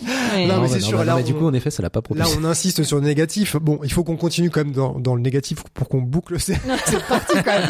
Parce qu'on n'a pas parlé de Passengers, Mother et Red Sparrow pour des raisons très différentes. Mais... euh, euh, Disons-le quand même qu'il a noté que Moser était dans le négatif. Oui, non, pour ah, des raisons euh, différentes. tu vas te calmer tout de suite. Donc, parlons des mauvais films dans un premier temps. Donc, uniquement Red Sparrow et Passengers. dans le cas intéressant, je trouve là-dedans, plus que le film, c'est Passengers, qui est vraiment un Ah oui, pur oui. véhicule. Euh, pas Oscar, mais juste à, à thune. Ah, merde. Ce truc Ah oui. est passé entre les mains de plein de gens et tu te dis n'importe qui d'autre aurait pu le réaliser, n'importe qui d'autre aurait pu l'interpréter, n'importe qui d'autre Mm. aurait pu le, le mettre en musique et l'écrire, tellement c'est l'impersonnel hollywoodien Ouais. ultime, quoi. Bah, c'est un- c'est un peu le cas aussi de, de Red Sparrow euh, d'une certaine manière. Mais oui, en effet, Passengers, euh, bah, c'était dans la blacklist hein, donc de Hollywood, donc c'est un Alors ça, le scénario. nombre de euh, trucs qu'on a vu dans les blacklists qui se sont révélés être des merdes. J'en ai d'accord. Mais, Mais ouais. je suis d'accord je croyais que c'était les bons scénarios. En fait, c'est les scénarios sur lesquels les gens veulent faire monter les enchères, quoi. Bah, c'est ça pas possible. dépend. En American fait, Bluff était aussi sur la blacklist. Enfin, bref, ouais. Hunger Games 3 aussi. Mais euh, ah bah, bah X-Men Apocalypse aussi. Dinguerie quoi. Non non mais euh, en effet c'était sur la blacklist et tout le monde voulait le plus ou moins. Enfin ça a été un projet de longue date. euh, je sais plus qui voulait le réaliser etc. Mais en effet euh, jusqu'à jusqu'au moment où c'est arrivé dans la. Enfin, il y a eu beaucoup d'actrices qui sont passées par le rôle avant euh, Jennifer Lawrence dans les idées. Il y avait Rachel McAdams qui aurait pu jouer le rôle. Il y avait Reese Witherspoon. Il y avait Emily Blunt. En tout cas, dans les trois euh, plus connus, il y avait elle. Donc bon, bah, ça donnait pas forcément plus envie pour certaines, mais euh, Non, mais tu vois, enfin, juste pour dire, là, on, on a évoqué pas mal de films on dit même quand le film est pas parfait, ou même quand il est très bien, on sait que Jennifer Lawrence apporte énormément de choses. Là, c'est vraiment un film où C'est je me dis, en vrai, que ce soit elle ou Emily Blunt ou whatever, peu importe. Non, t'as raison. Ça peut être le seul où il y a cette particularité euh, triste. ouais. Mm. Moi, je me dis quand même qu'elle apporte quelque chose, puisqu'en face, il y a Chris Pratt, hein, heureusement qu'elle est là. Mais, passons ça. Ouais. D'ailleurs, Chris Pratt, encore, euh, bon, personne, bon, euh, pas spécialement positive. On va faire une Mais bon. réunion sur Chris Pratt Euh, aussi. ce sera autre chose, ce sera pas le même ton. hein. Non, mais du, du- tu vois, euh, bon, elle joue un rôle, bon, enfin, je trouve que le rôle était pas inintéressant, mais j'ai regardé comment le, film était pitché à la base, et notamment comment il est pitché encore. C'est qu'en gros, il y a 5 5000 passagers qui sont euh, dans, dans ce vaisseau, qui doit voyager pendant 120 ans, etc. Et deux personnes se réveillent en même temps, 90 ans trop tôt, quoi. Ça, c'est le pitch, comment c'est le... C'est pas du tout le film qu'on c'est pas du tout le film. C'est-à-dire que le film est, bah, ça, ça aurait été intéressant si c'est vraiment ça le pitch, c'est que les deux personnes se réveillent en même temps et qu'en fait, au fur et à mesure, il y en a une qui découvre qu'elle a été réveillée Ouais. Trop tôt et du coup, le spectateur le découvrait en même temps et puis en fait, euh, il se passe des autres choses, genre euh, le vaisseau explose quoi. Euh, bon, voilà, pas, pas très. J'adore. Genre le sexe. Non mais non mais la fin, la fin c'est genre ils sont en train de se brouiller et puis oh ben en fait il y a un problème le vaisseau est en train d'exploser et Laurence Fishburne vient de se réveiller. Ouais, Ou bah, enfin, Enfin, ils ils se tapent dans les murs là. Ou alors ils se font enfin cramer la gueule au moment où ils frôlent le soleil et qu'ils le regardent par la fenêtre en mode Ah, ouais c'est es trop beau ça m'a tellement énervé le seul problème. À quel moment tu fais une piscine comme ça dans un vaisseau À quel moment ça vaut le coup d'avoir des vaisseau vitres à ce pendant quoi 120 ans. Mais Tu trouves que du coup ça explique la piscine ils sont Bah, censés dormir Non pendant mais la 120 ans piscine avec des vitres qui donnent comme ça, mais à quel point tu c'est possible? Et à quel point tu dépenses de, de la matière bon, pour après, ça, quoi? Ouais, mais dans, dans ce cas-là, le vaisseau, à quel point il est posé Ah bah, je, trouve qu'on dire, dirait- je trouve que c'est la même science-fiction de merde que euh, Minuit dans l'univers. Quand tu vois des vaisseaux, t'y crois pas du tout, on dirait une page Ikea. Juste avec des gens maquillés qui se baladent au milieu. Si, qui mais sont a- à la fin, il y a l'arbre Ah oui, planté dans on ne sait quelle terre, mais euh, ouais.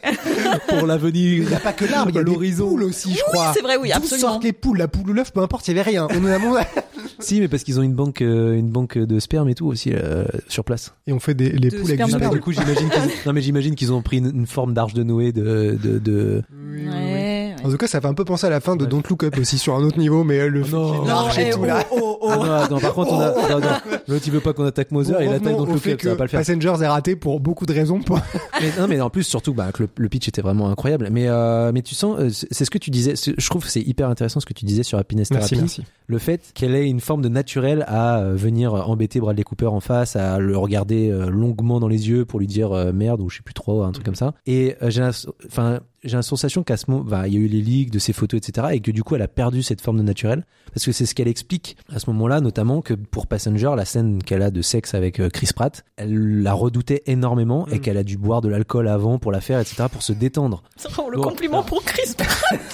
Non mais en fait c'est un truc qui va revenir plusieurs plus, plusieurs fois euh, dans, dans L'alcool notre- La- l'alcool ou la prise de, de drogue simplement notamment dans Don't Look Up où elle a pris euh, du cannabis pour la scène avec Chalamet etc pour euh, se détendre et c'est parce qu'elle sentait pas la scène et je pense qu'il y a vraiment une quelque chose qui est hyper intéressant par rapport à sa gestion de, de son corps et de sa de son physique et même de sa nudité tout simplement euh, à l'écran par rapport à ce qu'elle était capable de faire avant que justement toute sa vie privée et sa vie intime Mm. vraiment intime Oui. pour le coup soit euh, balancé sur internet euh, contre elle contre son gré donc euh, Alors là où je trouve que c'est le plus fou, vraiment, en revoyant Red Sparrow, c'est comment elle parle du film et des scènes de nudité. Et quand tu vois le film, c'est que quand elle a fait Red Sparrow, elle a dit Francis Lawrence, donc le réalisateur des trois Hunger Games et qui n'est pas du tout de sa famille et qui a aussi réalisé Red Sparrow, lui a proposé, mais il savait que, vu le sujet, vu le personnage, elle pouvait ne pas avoir envie. Donc ils ont eu une grosse discussion, ils ont parlé des scènes de, de nudité et il lui a dit, je te montre tous les rushs, et t'as le droit de dire non avant même que les producteurs et le studio le voient. Elle a jamais usé de ce droit, mais on voit qu'elle avait besoin, et c'est normal, d'une relation de confiance.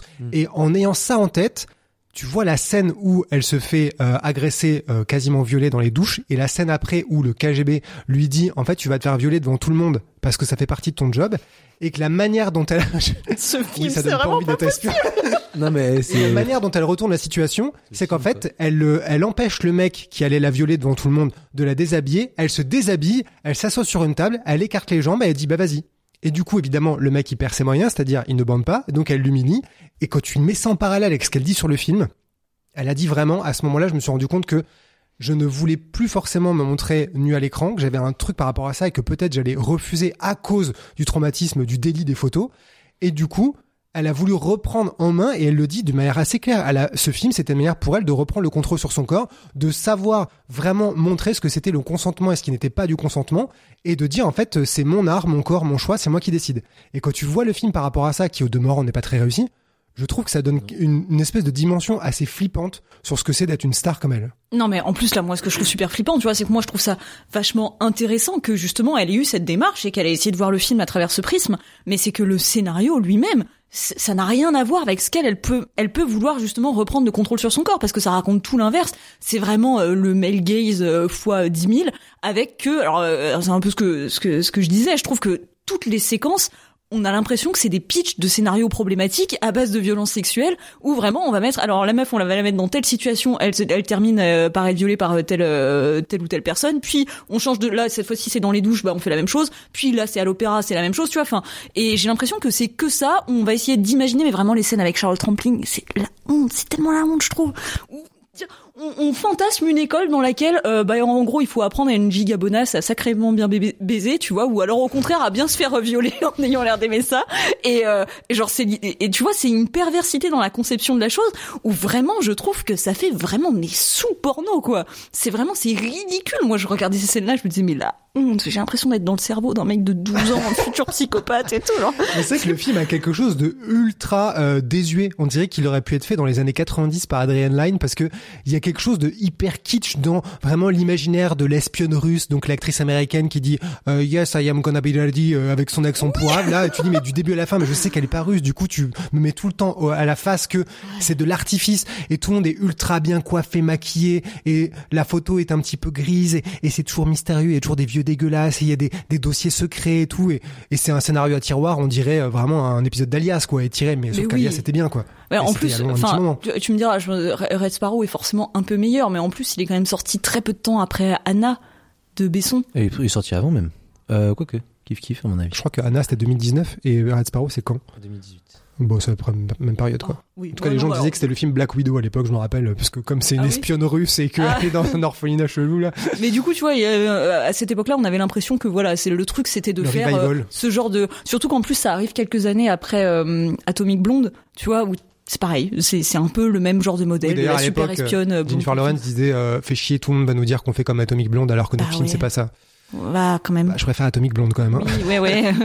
Mais Ouais. oui, ça, je trouve, je trouve que ce qui est un peu triste et le point commun entre Passengers et Red Sparrow, c'est ça, c'est que les films, je les trouve vraiment très peu intéressants, assez impersonnels, assez fades, assez lisses. Alors, ou alors quand ils ne sont pas, c'est pour les mauvaises raisons. Mais je trouve qu'il y a pas grand, il y a rien de mémorable là-dedans et même pas du À la limite, euh, X-Men Apocalypse et euh, Dark Phoenix, il y a quelque chose de tellement nul que ça devient un petit peu divertissant et assez euh, Hmm. amusant de te dire à ce niveau de thune et de saga, peut-être que la machine était inarrêtable. Mais Passengers et Red Sparrow, mais pourquoi faire ça en fait? Mm. Je comprends pas du tout ce qui les a menés à part la thune parce que sur Passengers elle a été payée cher et que c'était du coup un blockbuster total dédié à elle quoi quasiment. Ouais, non, mais Red Sparrow, c'est, je pense clairement parce que c'était un, un film qui était, enfin, en tout cas, le scénario de base était, euh, enfin, tout le monde voulait le faire, quoi. Il y a eu euh, Darren Aronofsky qui a failli le faire, donc Ah bon, ouais. on, en, on en reparlera, mais ouais.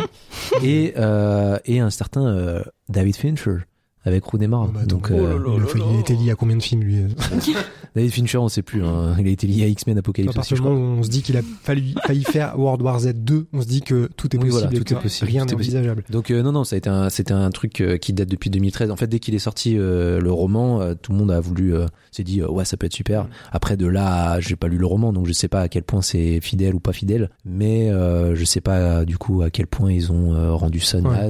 Et à quel point le projet de base était super Et euh, sur Passengers c'est aussi c'est un peu intéressant parce que comme le film a été mal accueilli à l'époque, Jennifer Lawrence juste après elle le elle le défendait. Elle disait j'en ai pas honte, euh, je suis juste déçu de pas avoir eu cette idée que des critiques ont ressorti et dont tu parlais Alex, c'est de retourner le scénario et de l'avoir du point de vue du personnage de Aurora et que ça commence avec elle qui se fait réveiller et qui après tu Mm. apprends comme elle que Chris Pratt en fait c'est un mec qui euh, Ah, est un peu un cauchemar quoi. un, mec c'est vrai. un, un peu toxique ouais ouais De ouf, ça aurait été Ça pu être, euh, Oui, mais t'as jamais entendu cette théorie parce En que fait, il y a eu- plein de il y a- gens en il y a parlant en disant mais le film bien il est là en fait Et quoi. même surtout à la fin, en fait, euh, bon, pour spoiler, enfin de toute façon c'est pas un spoil parce que de toute façon c'est le scénario qui n'existe pas.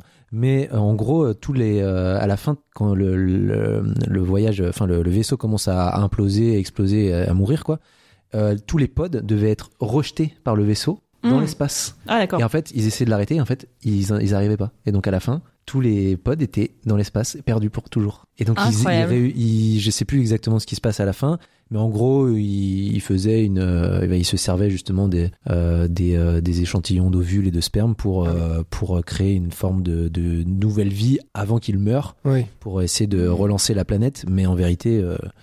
Euh, bah, c'était quand même bien plus intéressant. Il y avait un vrai drame qui jouait quoi. À Ouais. la fin, bon là, il- c'est juste, ouais, le vaisseau il est en train d'exploser, mais en fait, C'est ridicule bien. comme d'un seul coup. Et à la fin, quand tout commence à dérailler. Ils ont 12 minutes pour tout faire. Enfin, c'est vraiment. Mais, euh, mais moi, le plus marrant, je pense que c'est quand Andy Garcia se réveille et que il, il voit l'arbre, quoi. Moi, ça me fait rire parce que oh, dans le dans le scénario de base, il devait aller voir, il devait aller, ils essayaient d'aller réveiller le commandant. Mhm. Donc le commandant qui est joué par Andy Garcia, enfin en tout cas, bon, comme si c'était Andy Garcia qui se réveillait, quoi.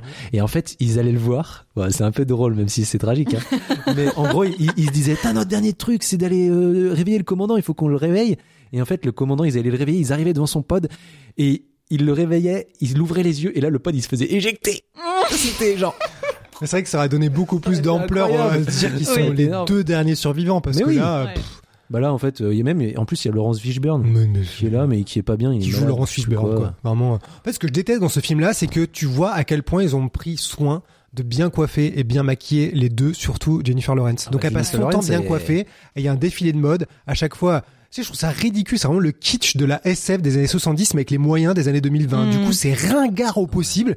Et alors moi, ça m'amuse parce que c'est de la SF, donc dès que c'est dans un vaisseau, même si c'est un AV, ça m'amuse, mais ça reste quand même bien nul. Ouais, mais même la bande-annonce, elle est, enfin, pour moi, la bande-annonce, elle est vicieuse dans sa manière dont elle vend le film. C'est vraiment, il me semble qu'un des premiers plans de la bande-annonce, c'est Jennifer Lawrence qui sort de la piscine en maillot de bain. En tout Oh cas, c'est un des Ah bah voilà, de la. très bien. Est en mode bon bah voilà c'est en fait vous voulez miser le truc sur Jennifer Lawrence elle est elle est elle est très jolie etc Euh, et de fait vous pensez que ça va attirer Ouais, un certain nombre de, de spectateurs tristesse, quoi. Bon, c'est peut-être là qu'on arrive à parler de vrai cinéma avec Mother. Euh, oui On va pas parler pendant longtemps, mais ce qui est intéressant, c'est que vous en foutez de ce film. Mais Non, ce qui est non, intéressant, c'est que. Ah, par- par- si, juste un truc sur euh, Passenger. Il faut savoir qu'elle est très amie avec Adele, euh, Jennifer Lawrence, et que Adele lui avait dit que c'était une très mauvaise idée de faire ce film parce qu'elle avait l'impression que les films de SF c'était les nouveaux films de vampires. On en revient à Kristen Stewart encore une fois. Voilà. Et du coup, euh, elle- depuis, elle a, elle a dit euh, qu'elle aurait dû l'écouter. Voilà. Et du coup, à chaque fois, maintenant qu'elle reçoit un scénario, elle le fait d'abord lire à Adèle. Bah, qui est une grande amie avec elle. Elle va faire des karaokés euh, Ah ouais dans New York, dans Greenwich Village C'est pour ça que avec tu elle. dis que t'es pas Jennifer Lawrence. hein. Tu peux aimer les pattes et regarder la télé de merde comme elle, mais euh, tu n'es pas Jennifer Lawrence. T'as pas les Non. mêmes potes. Ah non, non, non, non, non, bah, c'est sûr. Mom deserves the best, and there's no better place to shop for Mother's Day than Whole Foods Market. They're your destination for unbeatable savings, from premium gifts to show-stopping flowers and irresistible desserts. Start by saving 33% with Prime on all body care and candles. Then get a 15-stem bunch of tulips for just $9.99 each with Prime. Round out Mom's menu with festive rosé, irresistible berry chantilly cake, and more special treats. Come celebrate Mother's Day at Whole Foods Market. I'm Sandra, and I'm just the professional your small business was looking for. But you didn't hire me because you didn't use LinkedIn jobs. LinkedIn has professionals you can't find anywhere else, including those who aren't actively looking for a new job but might be open to the perfect role, like me. In a given month, over 70% of LinkedIn users don't visit other leading job sites. So if you're not looking on LinkedIn, you'll miss out on great candidates like Sandra. Start hiring professionals like a professional. Post your free job on linkedin.com/people slash people today. Donc Mother, ce qui est intéressant au-delà du fait que c'est un film génial, c'est que à ce moment-là, il a, il a été très mal reçu quand il a été montré à Venise. Il a été un bide en salle. Il a pas été franchement bien accueilli par les gens, même s'il a beaucoup divisé. Et je me disais, euh, ce qui est intéressant, c'est que est-ce qu'elle a pas un peu aussi payé le prix de à quelle image elle est associée? Parce que dans la semaine dernière, on parlait du fait que même Happiness Therapy, qui a un côté très dramatique, c'est un feel-good movie. Tu Mm. ressors à la fin, t'as le sourire. Mother, t'as pas le sourire. Je l'ai montré à, à mon copain qui a, qui a vécu une expérience assez euh, extrême en voyant ce film-là parce que je l'avais pas prévenu. Donc depuis, euh, il faut que je le prévienne quand je lui montre un film qui est aussi extrême que Mother. Ça a vraiment marqué un tournant dans la relation. Donc ça m'a marqué beaucoup de me dire ce film-là peut vraiment retourner la tête, tu vois, l'esprit et la sensibilité de quelqu'un. Et ce que je trouve une, une des qualités euh, du film, c'est vraiment il te fait ressentir des trucs extrêmes. Le fait est que est-ce que le public de Jennifer Lawrence était prêt à un truc comme ça? Tu vas voir un film avec Jennifer Lawrence, peu importe comment c'est vendu. En plus, Mother a un pitch, enfin le film est impitchable. Donc en fait, le pitch est extrêmement vague. Les images étaient vagues. Tu dis ok, c'est l'histoire d'un couple avec euh, des étrangers qui arrivent chez eux. Ça se passe mal. Ok, c'est pas du tout ça le film. hein. Mais t'es obligé de le Ouais. vendre comme ça. Donc plein de gens ont dû y aller en se disant oh bah j'espère que c'est aussi edgy que Serena hein, et euh, ou euh, que tu vois, en fait il y a rien qui prépare à ça tu vois donc Ah, euh, peut-être que ça explique aussi pourquoi euh, Moi, je me rappelle que j'avais eu super envie en voyant la bande-annonce, mais évi- et, et- ah, pardon, effectivement parce qu'elle te vend un thriller, euh, en fait, voilà, sur euh, Michel Pfeiffer et c'est qui Ouais, le gars Ed déjà Harris. Ed Harris, Euh, ouais. Ed Harris, du coup, où tu te dis putain, alors tu sens que ça va être un peu du home invasion, mais tu sais pas à quel point, et tu penses que ces gens-là sont hyper mystérieux et qui vont être un peu le centre de l'intrigue. Puis en fait, ouais. Pas du tout. Et je pense qu'effectivement, inconsciemment, même si je m'attendais à un thriller et comme c'était Darren Aronofsky, à un truc un peu chelou, c'est vrai que parce que Jennifer Lawrence, sans doute que je m'attendais pas. Pourtant, je vois des films d'horreur, tu vois, j'en, vois beaucoup. Sans doute que je m'attendais pas effectivement à quelque chose d'aussi euh, violent. Et c'est vrai que moi, le home invasion, ça peut vite me mettre euh, un peu mal. Et surtout qu'en fait, là, le film ne, te laisse absolument aucune respiration. Donc c'est vrai qu'au bout d'un moment, quand tu commences à voir le home invasion qui arrive, moi je suis tendue déjà parce que je me dis putain, je pense à tous les moyens que moi du coup je mettrais en place pour me tirer de là. Et en fait, ouais, c'est de pire en pire. Et il y a jamais de respiration, jamais tu souffles un peu. Et du coup, ouais, je suis sortie de la, salle en, en aimant vraiment pas le film. Alors aussi parce que je trouve qu'il est extrêmement lourdingue dans ses métaphores et que bon, il y a, il y a plein de choses qui ne vont pas, je trouve. Mais par contre, c'est vrai que je suis consciente aussi qu'à mon avis, j'en ai eu un rejet parce que je l'ai trouvé très dur Mm. et qu'aujourd'hui, je me dis en même temps, c'est quelque chose qu'il réussit. C'est quand même une qualité, c'est de m'avoir mis plus mal qu'énormément de films qui n'ont pas réussi à me faire ressentir ce genre de choses, quoi. et que n'importe quel film de, avec Jennifer Lawrence quand vraiment tu te Ah dis oui, bah, bien ah sûr, bah, oui, les gens ont été voir ça Mm. vraiment Mais je pense que voilà. rien Ah ouais. Et, et je pense qu'effectivement, elle a, elle a des fans qui n'avaient pas envie de la voir dans ce genre de situation, quoi. Ah ouais, bah même, je pense qu'il y a des fans qui savaient pas qu'elle serait dans cette situation. Ils y vont, ils sont, ah, je vais voir le nouveau Jennifer Lawrence, ça va être trop cool, je suis trop fan de Hunger Games. Ah bah alors là, tu vas déchanter. T'imagines, être le truc, rigolo. il est sorti entre, après X-Men Apocalypse et Passengers et juste avant Red Sparrow, quoi. Donc la meuf, tu l'as vu dans Joy, tu l'as vu dans Hunger Games et tout, tu dis, ah, sa carrière d'adulte, elle va jouer des rôles sérieux, mais t'étais pas prêt pour Mother, quoi. Ah ouais, non, c'est sûr, mais ouais. même l'affiche où elle, euh, bah là, c'était une affiche temporaire, mais l'affiche où elle tenait un cœur qui sortait de Très belle son affiche. propre cœur et que, bah, de toute façon, toute la promo était vraiment excellente euh, pour le coup. Ouais, c'est compliqué de vendre un film euh, comme ça. euh. Et moi, je, moi, je, je suis pas très fan du film pour les mêmes raisons que toi, c'est-à-dire que je, je trouve que le propos est lourdin et que le scénario est vraiment euh, Aronofsky, j'ai envie de dire, c'est euh, genre, euh, oh, je suis plus intelligent que tout le monde, oh, regardez, alors que non, c'est pas super, hyper intelligent, frère, donc euh, ferme ta gueule. Mais euh, Aronofsky. non mais vraiment Aronofsky faut pas m'en parler ça m'énerve et tout mais euh, par contre je trouve que en termes de mise en scène c'est vraiment prodigieux enfin la tension que ça provoque et je trouve que le film est très très fort dans sa manière de euh, pas de diviser dans forcément les avis mais juste dans les réactions Ouais. que tu peux avoir euh, pour l'avoir vu tout seul la scène euh, du GIGN qui débarque et qui commence à tout péter là bon euh, je spoil pas vraiment parce que vous pouvez pas savoir où on C'est est de toute clair, façon. ouais, dit comme ça. mais, euh, qui commence à tout exploser la maison et j'étais en mode what the fuck mais qu'est-ce qui se passe? Et moi j'étais euh, je ne sais pas ce qui arrive je ne sais plus. Et après je suis allé le revoir avec quelqu'un et la personne à ce moment-là a juste explosé de rire. Elle n'était plus capable de se retenir Mhm. elle est en mode mais qu'est-ce que c'est que ça? Genre je, je, je déchante. Et elle- pendant deux minutes elle était en fou rire absolu. Et euh, mais voilà les différentes réactions sont quand même absolument dingues sur ce film. Jennifer Lawrence pour moi elle est vraiment incroyable parce qu'en fait euh, le film euh, certes repose sur une mise en scène absolument dingue et notamment aussi un, un travail sonore euh, stratosphérique mais Jennifer Lawrence vu qu'elle porte tout le film sachant que Javier Bardem moi je suis pas très fan mais qu'elle fait quand même à, face à des poids lourds de l'industrie hollywoodienne hein, Plus Michelle Jack Allen, Pfeiffer encore une fois. oui, non, mais Ed Harris, bon, Ed Harris, les gens en disent moins, mais en vérité, c'est quand même Ed Harris et euh, Javier Bardem, Michel Pfeiffer, et je sais plus qui c'est qu'il y a d'autres aussi qui débarquent. De Euh, toute façon, il y a tellement de- de personnages. oui, oui, c'est, c'est les, le quatuor au début, ouais. Et le fait que, en fait, j'ai l'impression aussi qu'il y a, enfin, elle a une relation toxique dans, avec son, son personnage de Javier Bardem, mais en même temps, il y a une relation plus ou moins toxique qui s'est mise en place puisqu'elle était, je pense, avec Aronofsky, enfin, elle était Aronof- avec Aronofsky. À l'époque, euh, le réalisateur, elle était avec lui en couple aussi, et la relation s'est plus ou moins bien finie, il me semble. Euh, Enfin voilà, c'était un peu compliqué apparemment. Donc, euh, je pense que euh, vu que c'était sa compagne sur le tournage qui lui faisait faire des trucs peut-être plus complexes qu'il n'aurait donné à une actrice classique, etc. Donc euh, je pense que c'était pas facile pour elle et qu'en fait euh, mine de rien elle fait un travail exceptionnel. Euh, moi je trouve vraiment le film au-dessus grâce à elle. Enfin si elle était pas là, vraiment je pense que le film je détesterais quoi. Et il raconte qu'ils ont fait euh, des répètes pendant plusieurs mois dans un entrepôt pour euh, vraiment caler la mise en scène Ouais, avec euh, à la Dogville en fait, et que euh, pendant toutes les répétitions, il s'est dit euh, elle est un peu en sous régime, mais c'est normal parce qu'on répète. Et il a compris le personnage et vraiment le talent de Jennifer Lawrence sur le plateau où elle s'est donnée à fond. Je crois qu'elle s'est même euh, déchiré le Oui, elle diaphragme, elle elle s'est- elle fait- euh, elle une côte, Ouais. c'était extrême de chez Elle extrême. s'est blessée ouais. Et ils lui ont mis en place une tente des Kardashians parce qu'elle a toujours dit qu'elle était fan des Kardashians. Donc elle avait une tente safe tente quoi Mm. où elle se mettait euh, vraiment coupée du monde avec euh, des, des trucs des Kardashians qui passaient en mode télé-réalité parce qu'elle avait besoin d'une euh, D'un sas de compression. ouais, ouais. t'imagines de jouer des trucs aussi extrêmes vraiment dans le film moi je trouve qu'elle est absolument prodigieuse quoi c'est Mm.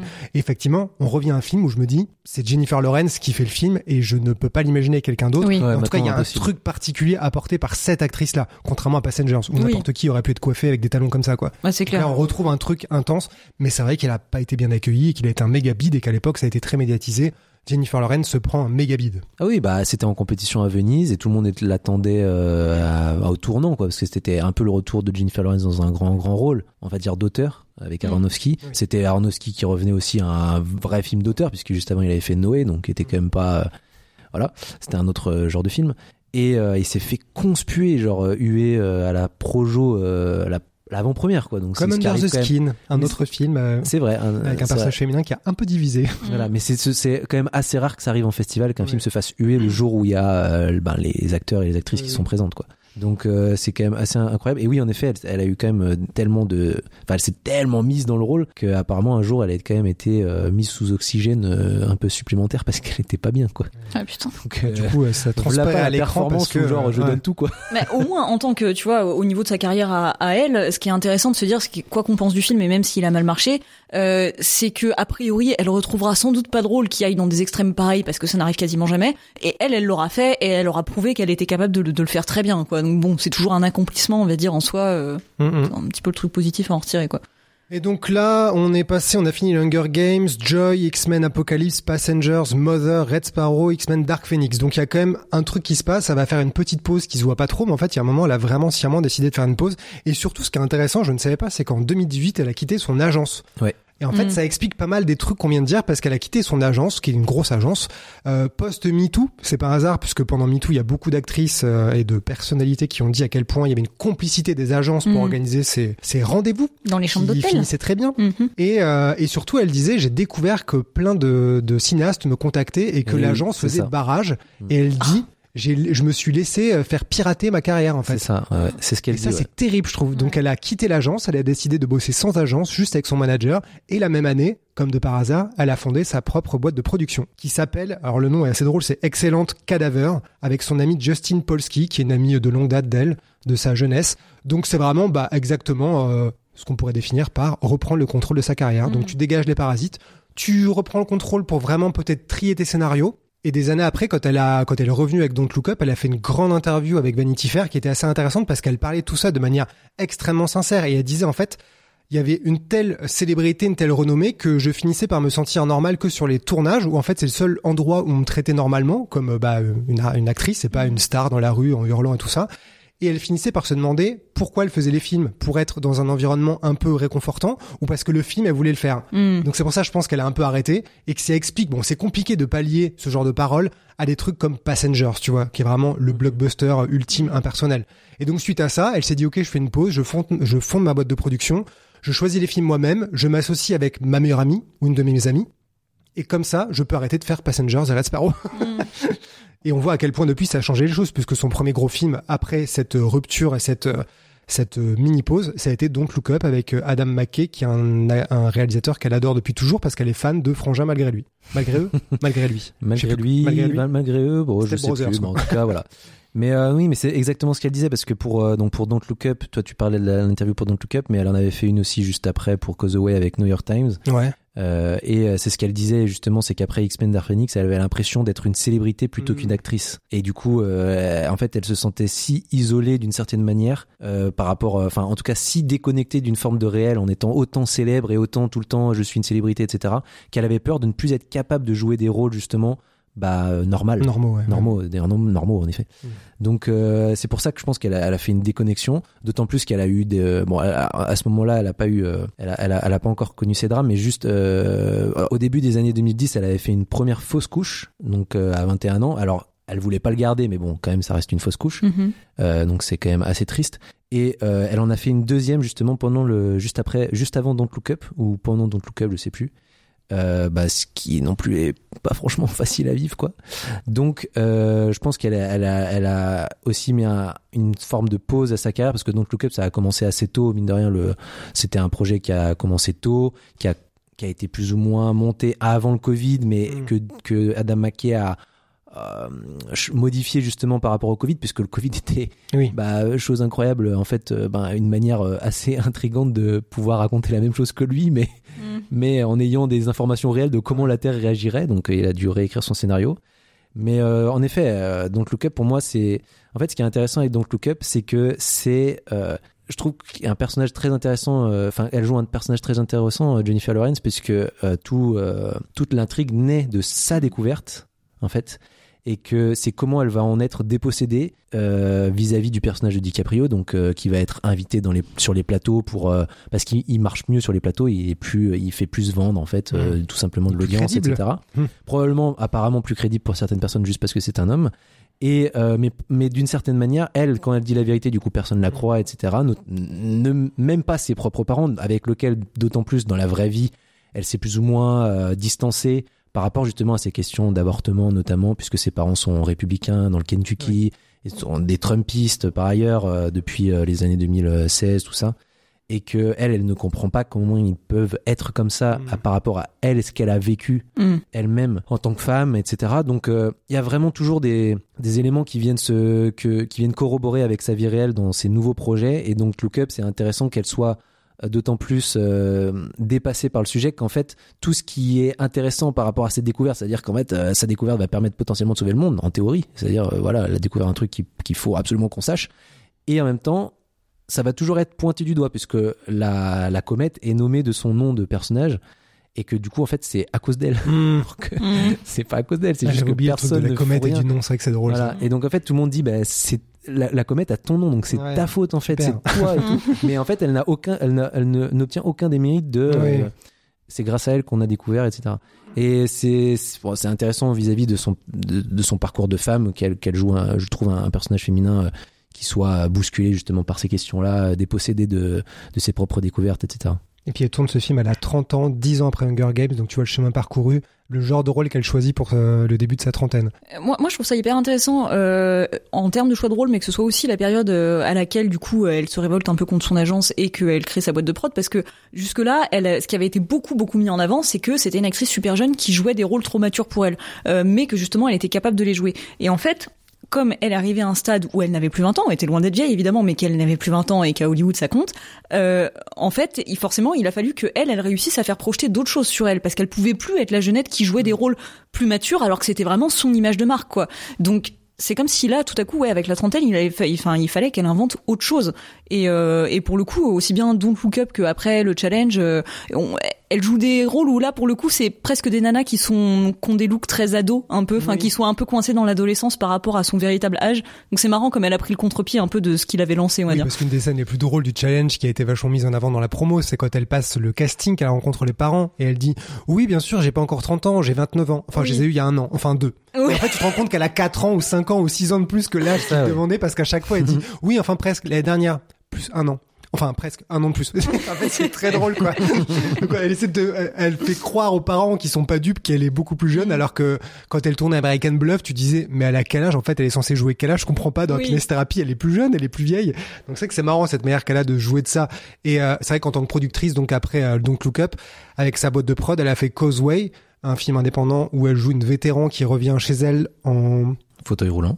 Enfin, j'ai cherché l'état Alors- dans lequel elle alors, était, elle est- mais elle- genre le Bah, lieu. c'est un état. Non non mais ah, Moi, le j'allais lieu- dire en Louisiane, Le en fauteuil roulant. c'est ça. C'est elle est, en- elle est à la Nouvelle-Orléans. Elle, est- Nouvelle-Orléans, elle est en fauteuil roulant, mais pas parce qu'elle est, elle a plus de jambes, mais c'est juste parce qu'elle est, elle est, elle est pas bien quoi. Traumatisme, quoi. Voilà, elle est en syndrome PTSD, un syndrome post-traumatique en effet, en, en PTSD. Et, euh, et donc elle essaie de se réapproprier sa vie, de reprendre un peu euh, possession de l'existence dans cette petite ville, dans la maison de sa mère qu'elle lui a léguée. Et dans le challenge, rien à voir, elle joue alors une femme qui est aussi isolée dans une maison qui appartient à sa famille et qui est complètement paumée, qui essaie un peu de reprendre le cours de sa vie, il me semble. Et elle a besoin de thunes parce que c'est une chauffeur euh, Uber. Et euh, elle a tellement de problèmes de thunes qu'elle répond à une annonce de parents riches qui essayent de trouver une fille qui vont coucher avec son gamin, avec leur gamin qui est vierge, parce qu'il est tellement loser qu'ils veulent l'aider à rentrer à la fac sans être un loser. C'est ça, ouais. ça, j'ai bien pitché. Ouais, ouais. C'est ça. Ouais, ouais, c'est ça. Incroyable quand même. C'est aussi chelou que ça, oui. Donc deux rôles qui n'ont absolument rien à voir. Et là, tu vois, c'est quasiment euh, comme si elle s'était dit, euh, je sais pas à quel point c'est conscient ce genre de choses, c'est facile à dire après coup, mais d'un côté, c'est vraiment le parfait film indépendant, film d'auteur euh, à performance qui n'est pas justement dans la performance parce que c'est un rôle qui est assez calme, c'est pas la démonstration, c'est un rôle avec beaucoup de silence. Moi, ce que j'ai le plus aimé dans le film, c'est tous les moments du quotidien, les rituels quand elle nettoie les piscines, où elle est assise, elle est assise à côté du mec et ils discutent pas et ils essayent juste le temps qui passe quoi, le temps qui passe et qui essaie de construire ou reconstruire les choses. Et de l'autre, le challenge qui est la comédie super vulgaire avec euh, des gens qui doivent baiser, on dirait du post American Pie où l'enjeu c'est euh, le sexe, l'enjeu c'est le mensonge. À un moment, ça va être révélé, il y a de l'argent, enfin le truc ultra r- vulgaire de loin. Comment tu réussis à tenir ça Mm. sans en faire un truc qui est ultra gênant et cringe? Et elle le fait plutôt bien parce que c'est cringe, mais il y a quand même des moments que je trouve absolument dingues. Je sais qu'on a déjà discuté de la scène de, de, de nudité frontale à la plage qui te Ouais. dit mais elle- c'est hallucinant beaucoup plus que Red Sparrow je me dis avec le recul c'est ce truc là c'est incroyable qu'elle ait choisi de faire cette scène. Tu vois, mais là, moi, je trouve que c'est vraiment la séquence dans laquelle, cette fois-ci, elle, elle choisit réellement de se réapproprier sa nudité et, euh, et sa nudité à l'écran et son corps, parce qu'en plus, là, donc du coup, elle est productrice, donc elle est évidemment qu'elle maîtrise du coup plus ou moins euh, la manière dont ça se passe, même si dans une vidéo Seriously, elle raconte que cette scène a quand même été tournée à New York en hiver et que du coup c'était pas super d'être à Walp. Mais euh, mais où là pour le coup du coup euh, elle utilise son corps et sa nudité comme des éléments de grotesque vraiment pour faire rire et à aucun moment la mise en scène n'est là pour la pour la mettre en valeur de manière sensuelle. Ouais, ouais. euh, son corps n'est qu'élément comique comme pour aller dans le reste de la scène. Et, euh, et c'est tellement rare surtout quand on justement on s'est fait connaître aussi pour sa beauté et pour son corps etc euh, j'ai trouvé ça tellement malin, tellement marrant qu'elle fasse ça quoi. Et c'est inattendu quoi quand le truc arrive, tu fais Bah, mais ouais, what? Ah Mais qu'est-ce qui se passe quoi?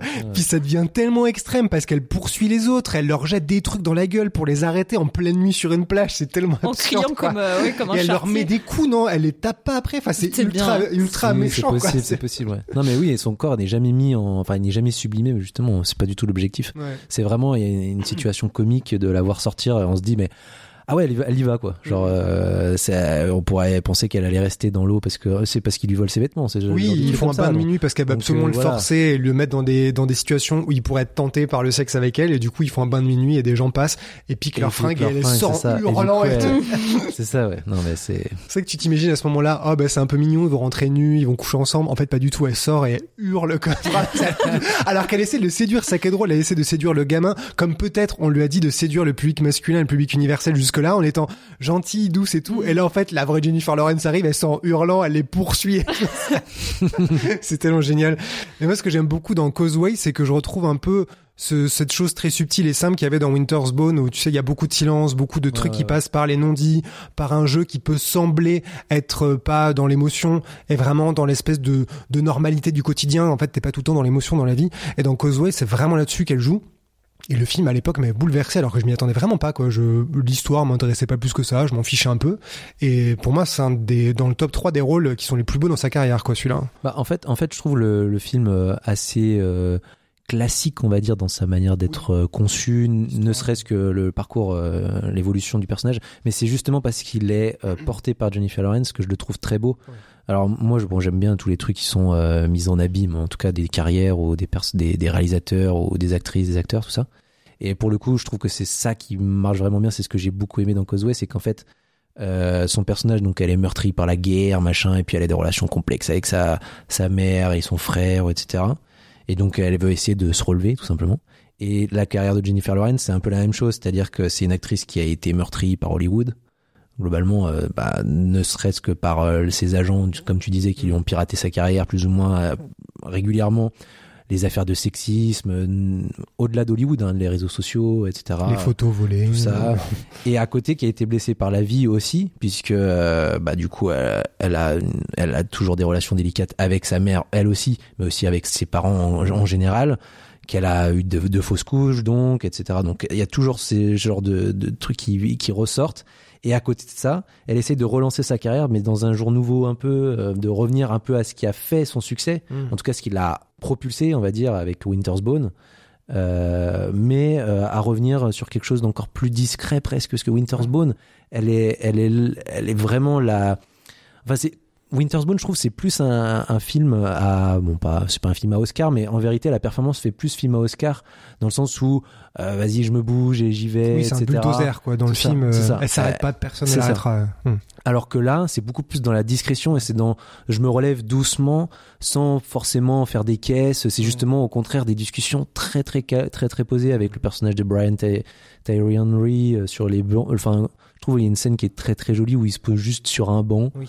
Euh, dans, dans dans la rue et ils discutent et on et on comprend à ce moment-là que de toute façon en plus il n'est même pas question de d'avenir amoureux entre eux puisqu'en fait euh, il me semble que le personnage de Brian Tyree Henry est homosexuel ou Oui, je sais crois. plus. Tu sens juste que c'est. C'est juste dit dans une phrase comme ça et que deux. voilà, c'est on avance doucement, on t'enlève des pistes et c'est ju- juste en fait ils vont se relever en étant amis et euh, elle elle avait besoin de lui, il avait besoin de quelqu'un à un moment donné, elle elle en avait besoin aussi et ils vont se relever. Et puis à la fin une forme de enfin il y a vraiment l'évolution parfaite de du personnage qui revient quasiment en boitillant de, de tout ce qu'elle a Mhm. vécu et en fait va pouvoir se relever et nous regarder en face pour nous dire voilà ce que j'ai envie de faire maintenant. Et maintenant euh, plus personne va me faire de barrage. Pas dans le sens vous allez pas forcément m'emmerder parce que probablement, euh, probablement qu'il y aura des soucis euh, plus tard dans sa carrière que des gens vont la faire chier. Mais juste en fait je ferai ce que j'ai envie de faire maintenant. Je me laisserai plus guider par euh, des gens qui ne sont pas moi tout simplement C'est marrant, elle raconte que Jodie Foster, avec qui elle a tourné quand elle avait une vingtaine d'années, elle lui a dit à l'époque, tu verras un jour, dans quelques années, un moment de ta vie, tu vas te retourner, voir les rôles que tu as choisis, tu verras qu'ils ont tous un sens par rapport au moment où tu étais dans toi, ton Mhm. parcours personnel. Et quand tu regardes ça par rapport à sa carrière, donc là on disait Serena ne sort pas de nulle part, tous les trucs post-Hunger Games non plus, le fait qu'elle ait fait Passengers et Serena à un moment, enfin pas Serena, Passengers et Red Sparrow, euh, à un moment où elle avait l'impression, elle l'a dit elle-même, que sa carrière était piratée, et puis finalement elle reprend en, chose, euh, en main les choses et elle fait le challenge et Causeway qui sont un peu les deux antipodes, sachant qu'elle disait on m'a toujours proposé plein de comédies, mais aucune était bien. Du coup, il a fallu qu'elle se prenne par la main, qu'elle trouve un scénario sur lequel elle mise en tant que productrice et actrice et qu'elle soit contente. Et c'est vrai que c'est une comédie qui ressemble pas beaucoup aux autres comédies qu'on pourrait voir parce que elle va un peu plus loin. Bon, il y a des gens qui n'ont pas aimé le, le- forcément le film parce qu'il a pas été un énorme carton non plus, mais elle a été nommée au Golden Globe. Donc euh, bon, après la carte Jennifer Lawrence a dû aider. Hein. Elle l'a gagné aussi, je crois. Ah non, mais non, je Non, non, c'est n'importe quoi. Là. Non, c'est Emma Stone, c'est Emma Stone. Emma Stone. Euh, Trouverait-il que c'est vachement intéressant qu'elle en soit là à ce stade de sa carrière et on peut aussi regarder tous les films sur lesquels elle a été annoncée, les projets qui ont été annoncés, annulés. Je sais qu'à une époque, à une époque, elle devait faire un film avec euh, Spielberg, notamment. Elle devait faire des trucs avec Paolo Sorrentino aussi. Ouais. Elle a longtemps parlé d'une comédie avec Amy Schumer, donc j'imagine, vu le tempérament d'Amy Schumer, que ça devait être un truc à la challenge, un truc un peu vulgaire, euh, un peu drôle. Ça aurait- C'est con qu'elle l'ait pas fait, ça aurait été vachement amusant. Elle devait aussi faire une nouvelle adaptation de À l'Est d'Éden, réalisée par Gary Ross, celui qui a fait Hunger Games 1. Ah. Donc merci de ne pas l'avoir fait. Elle devait réaliser aussi un truc. Oui, à un moment, elle avait annoncé un projet. Elle devait réaliser un film sur des essais euh, de drogue psychédéliques faits sur des soldats dans les années 60-70. Et finalement, ça a traîné. Puis à un moment, on lui en a reparlé. Elle a dit, en fait, je le ferai pas. Je me suis rendu compte à quel point c'était compliqué. En fait, euh, je suis fatigué. Une manière un peu humoristique de dire, c'est pas une bataille que j'ai envie de mener, je pense. Ouais. Et puis elle a dû dire entre temps, en fait, j'ai envie d'avoir une vie, d'avoir un gosse et de faire des trucs qui me plaisent. Et si je dois me batailler moi pour faire un film, c'est vrai que tu vois, on, on peut comparer aussi à Kristen Stewart. Ça fait des années qu'elle a un projet de premier long métrage comme réalisatrice et elle dit qu'elle galère à le faire. Et ça fait 3, 4, 5 ans qu'elle essaye. C'est fou, hein. Ouais. Kristen Stewart, quoi. Mm. Tu dis, mais à aucun moment, il y a quelqu'un qui te donne 2 millions pour faire ton film. Enfin, je pense pas qu'elle ait envie de faire un film à 150 millions, donc euh, un peu absurde. Elle devait faire aussi des films avec euh, Luca Guadagnino, qui Ok. je sais pas s'ils sont encore prévus, mais Bah, ça, je pense que c'est pas. Enfin, sur le cas de Guadagnino, elle a tellement de projets en cours que, Ouais. à mon avis, euh, c'est comme Taika. Waititi. Et je crois que le seul truc qui est vraiment sur euh, dans son futur là, c'est un film avec euh, Lynn Ramsey. Ouais, c'est ça. C'est le seul Die qui est... My Love.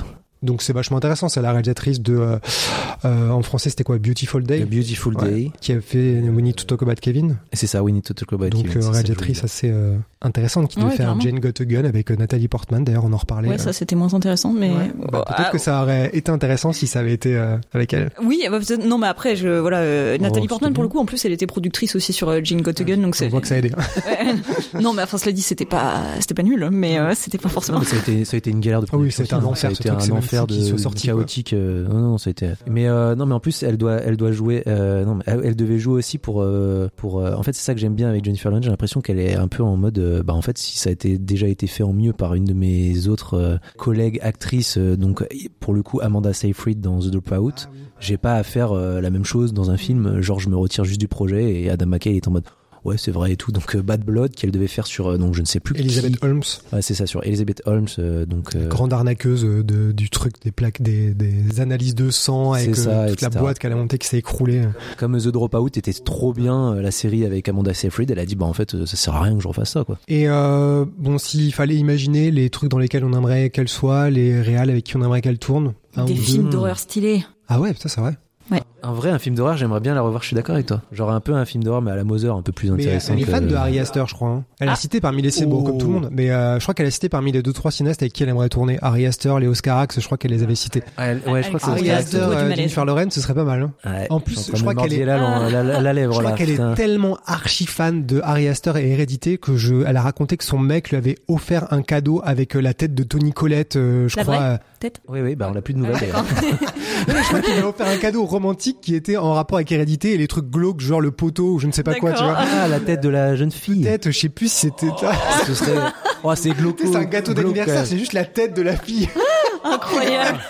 Ah bah bah oui, en plus Pita, comme euh, dans Hunger Games, il sait absolument faire des trucs comme ça. comme- voilà, je pense qu'il y a un- ce serait double référence. Quoi.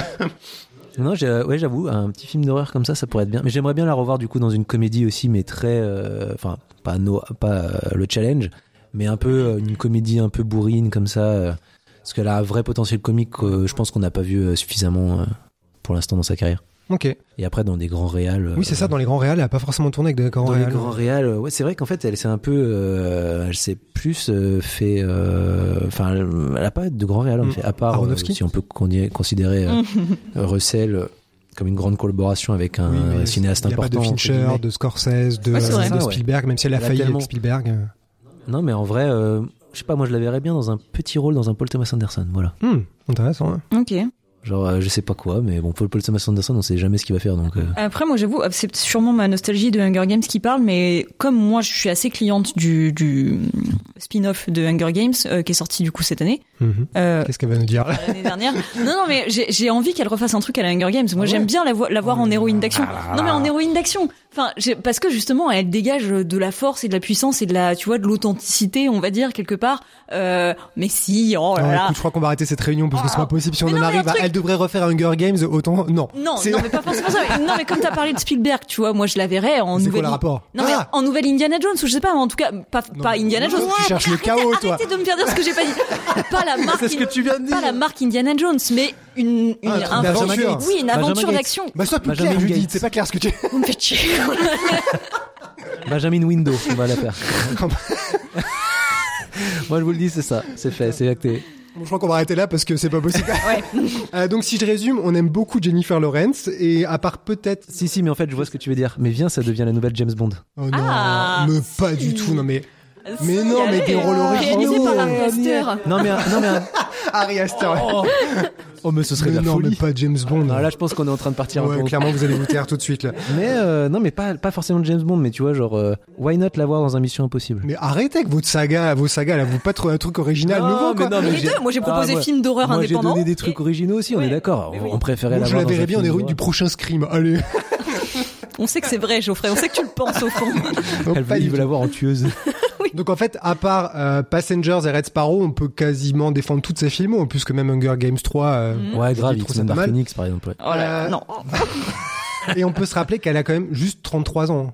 Donc Ouais. pour vous dire à quel point tout est allé vite et qu'elle a encore beaucoup beaucoup de trucs à faire devant elle, donc euh, ça va être assez intéressant à suivre dans les prochaines années. Donc euh, est-ce qu'on confirme qu'on pourrait faire une vidéo sur elle, comme Winona Ryder? Oui. Oh, clairement. Ouais, en tout cas peut-être qu'on peut déjà faire un top 10 de ses meilleurs films et rôles parce que je crois que ce sera un peu facile, histoire que la réunion ait servi à quelque chose, parce qu'il y aura Oui. Probablement. Winter's Bone, Hunger Games, Happiness Therapy, American Bluff, Mother, Causeway, ça fait 6 à peu près sûr. Ouais. Est-ce qu'on met Joy? Bah, si on met Happiness Therapy, on met Joy. hein. Ok. Bon, bah, ça c'est fait. Je crois qu'on mettrait le challenge parce qu'on aime beaucoup. Ouais. Ouais. Est-ce que Don't donc, Look Up, Don't peut-être. Look Up, Ah que oui, vous êtes oui, fan de ouf, ouais. Moi, je la trouve vraiment bien dedans. ouais. Et peut-être Loin de la Terre brûlée pour un des premiers rôles où euh, faudrait que je le revoie, mais toi tu l'as revu Alex, tu penses Ouais, que ça... ouais. Pour nous donner une crédibilité cinéphile. en- Ouais, c'est ça, ça. Non, mais en vrai, euh, ça peut, ça peut être un peu euh, le dé- pas le déclencheur parce qu'il y a eu The Poker House avant, mais ouais. Ok. Bon bah allez, on fait ce dossier, on publiera ça un week-end parce que les top 10 ça marche toujours le week-end, sauf quand c'est Julianne Moore J'ai pas le digéré parce que j'avais prévu tellement de vidéos sur Shortcut et sur Magnolia et tout Ça ça. donc- viendra, ton heure de gloire viendra. Et en plus, je comptais ajouter Julianne Moore à la liste des sujets qu'on pourrait faire dans un podcast si un jour on fait un podcast. Donc euh, j'ai bien compris qu'il vaut mieux faire du Marvel, du DC avant parce que c'est plus prudent. Et peut-être Jennifer Lawrence avant Julianne Moore. Et là, si les gens nous écoutent, nous suivent, nous mettent de bonnes notes sur les applications d'écoute, bah, peut-être qu'on pourra reparler de Julianne Moore et de toutes mes idées saugrenues. En tout cas, j'espère. Il manque plus qu'à bah, qu'à le faire, non? Bah, Allez. oui, ce, ce serait une Y a bonne plus idée, qu'à. Il n'y a plus qu'à.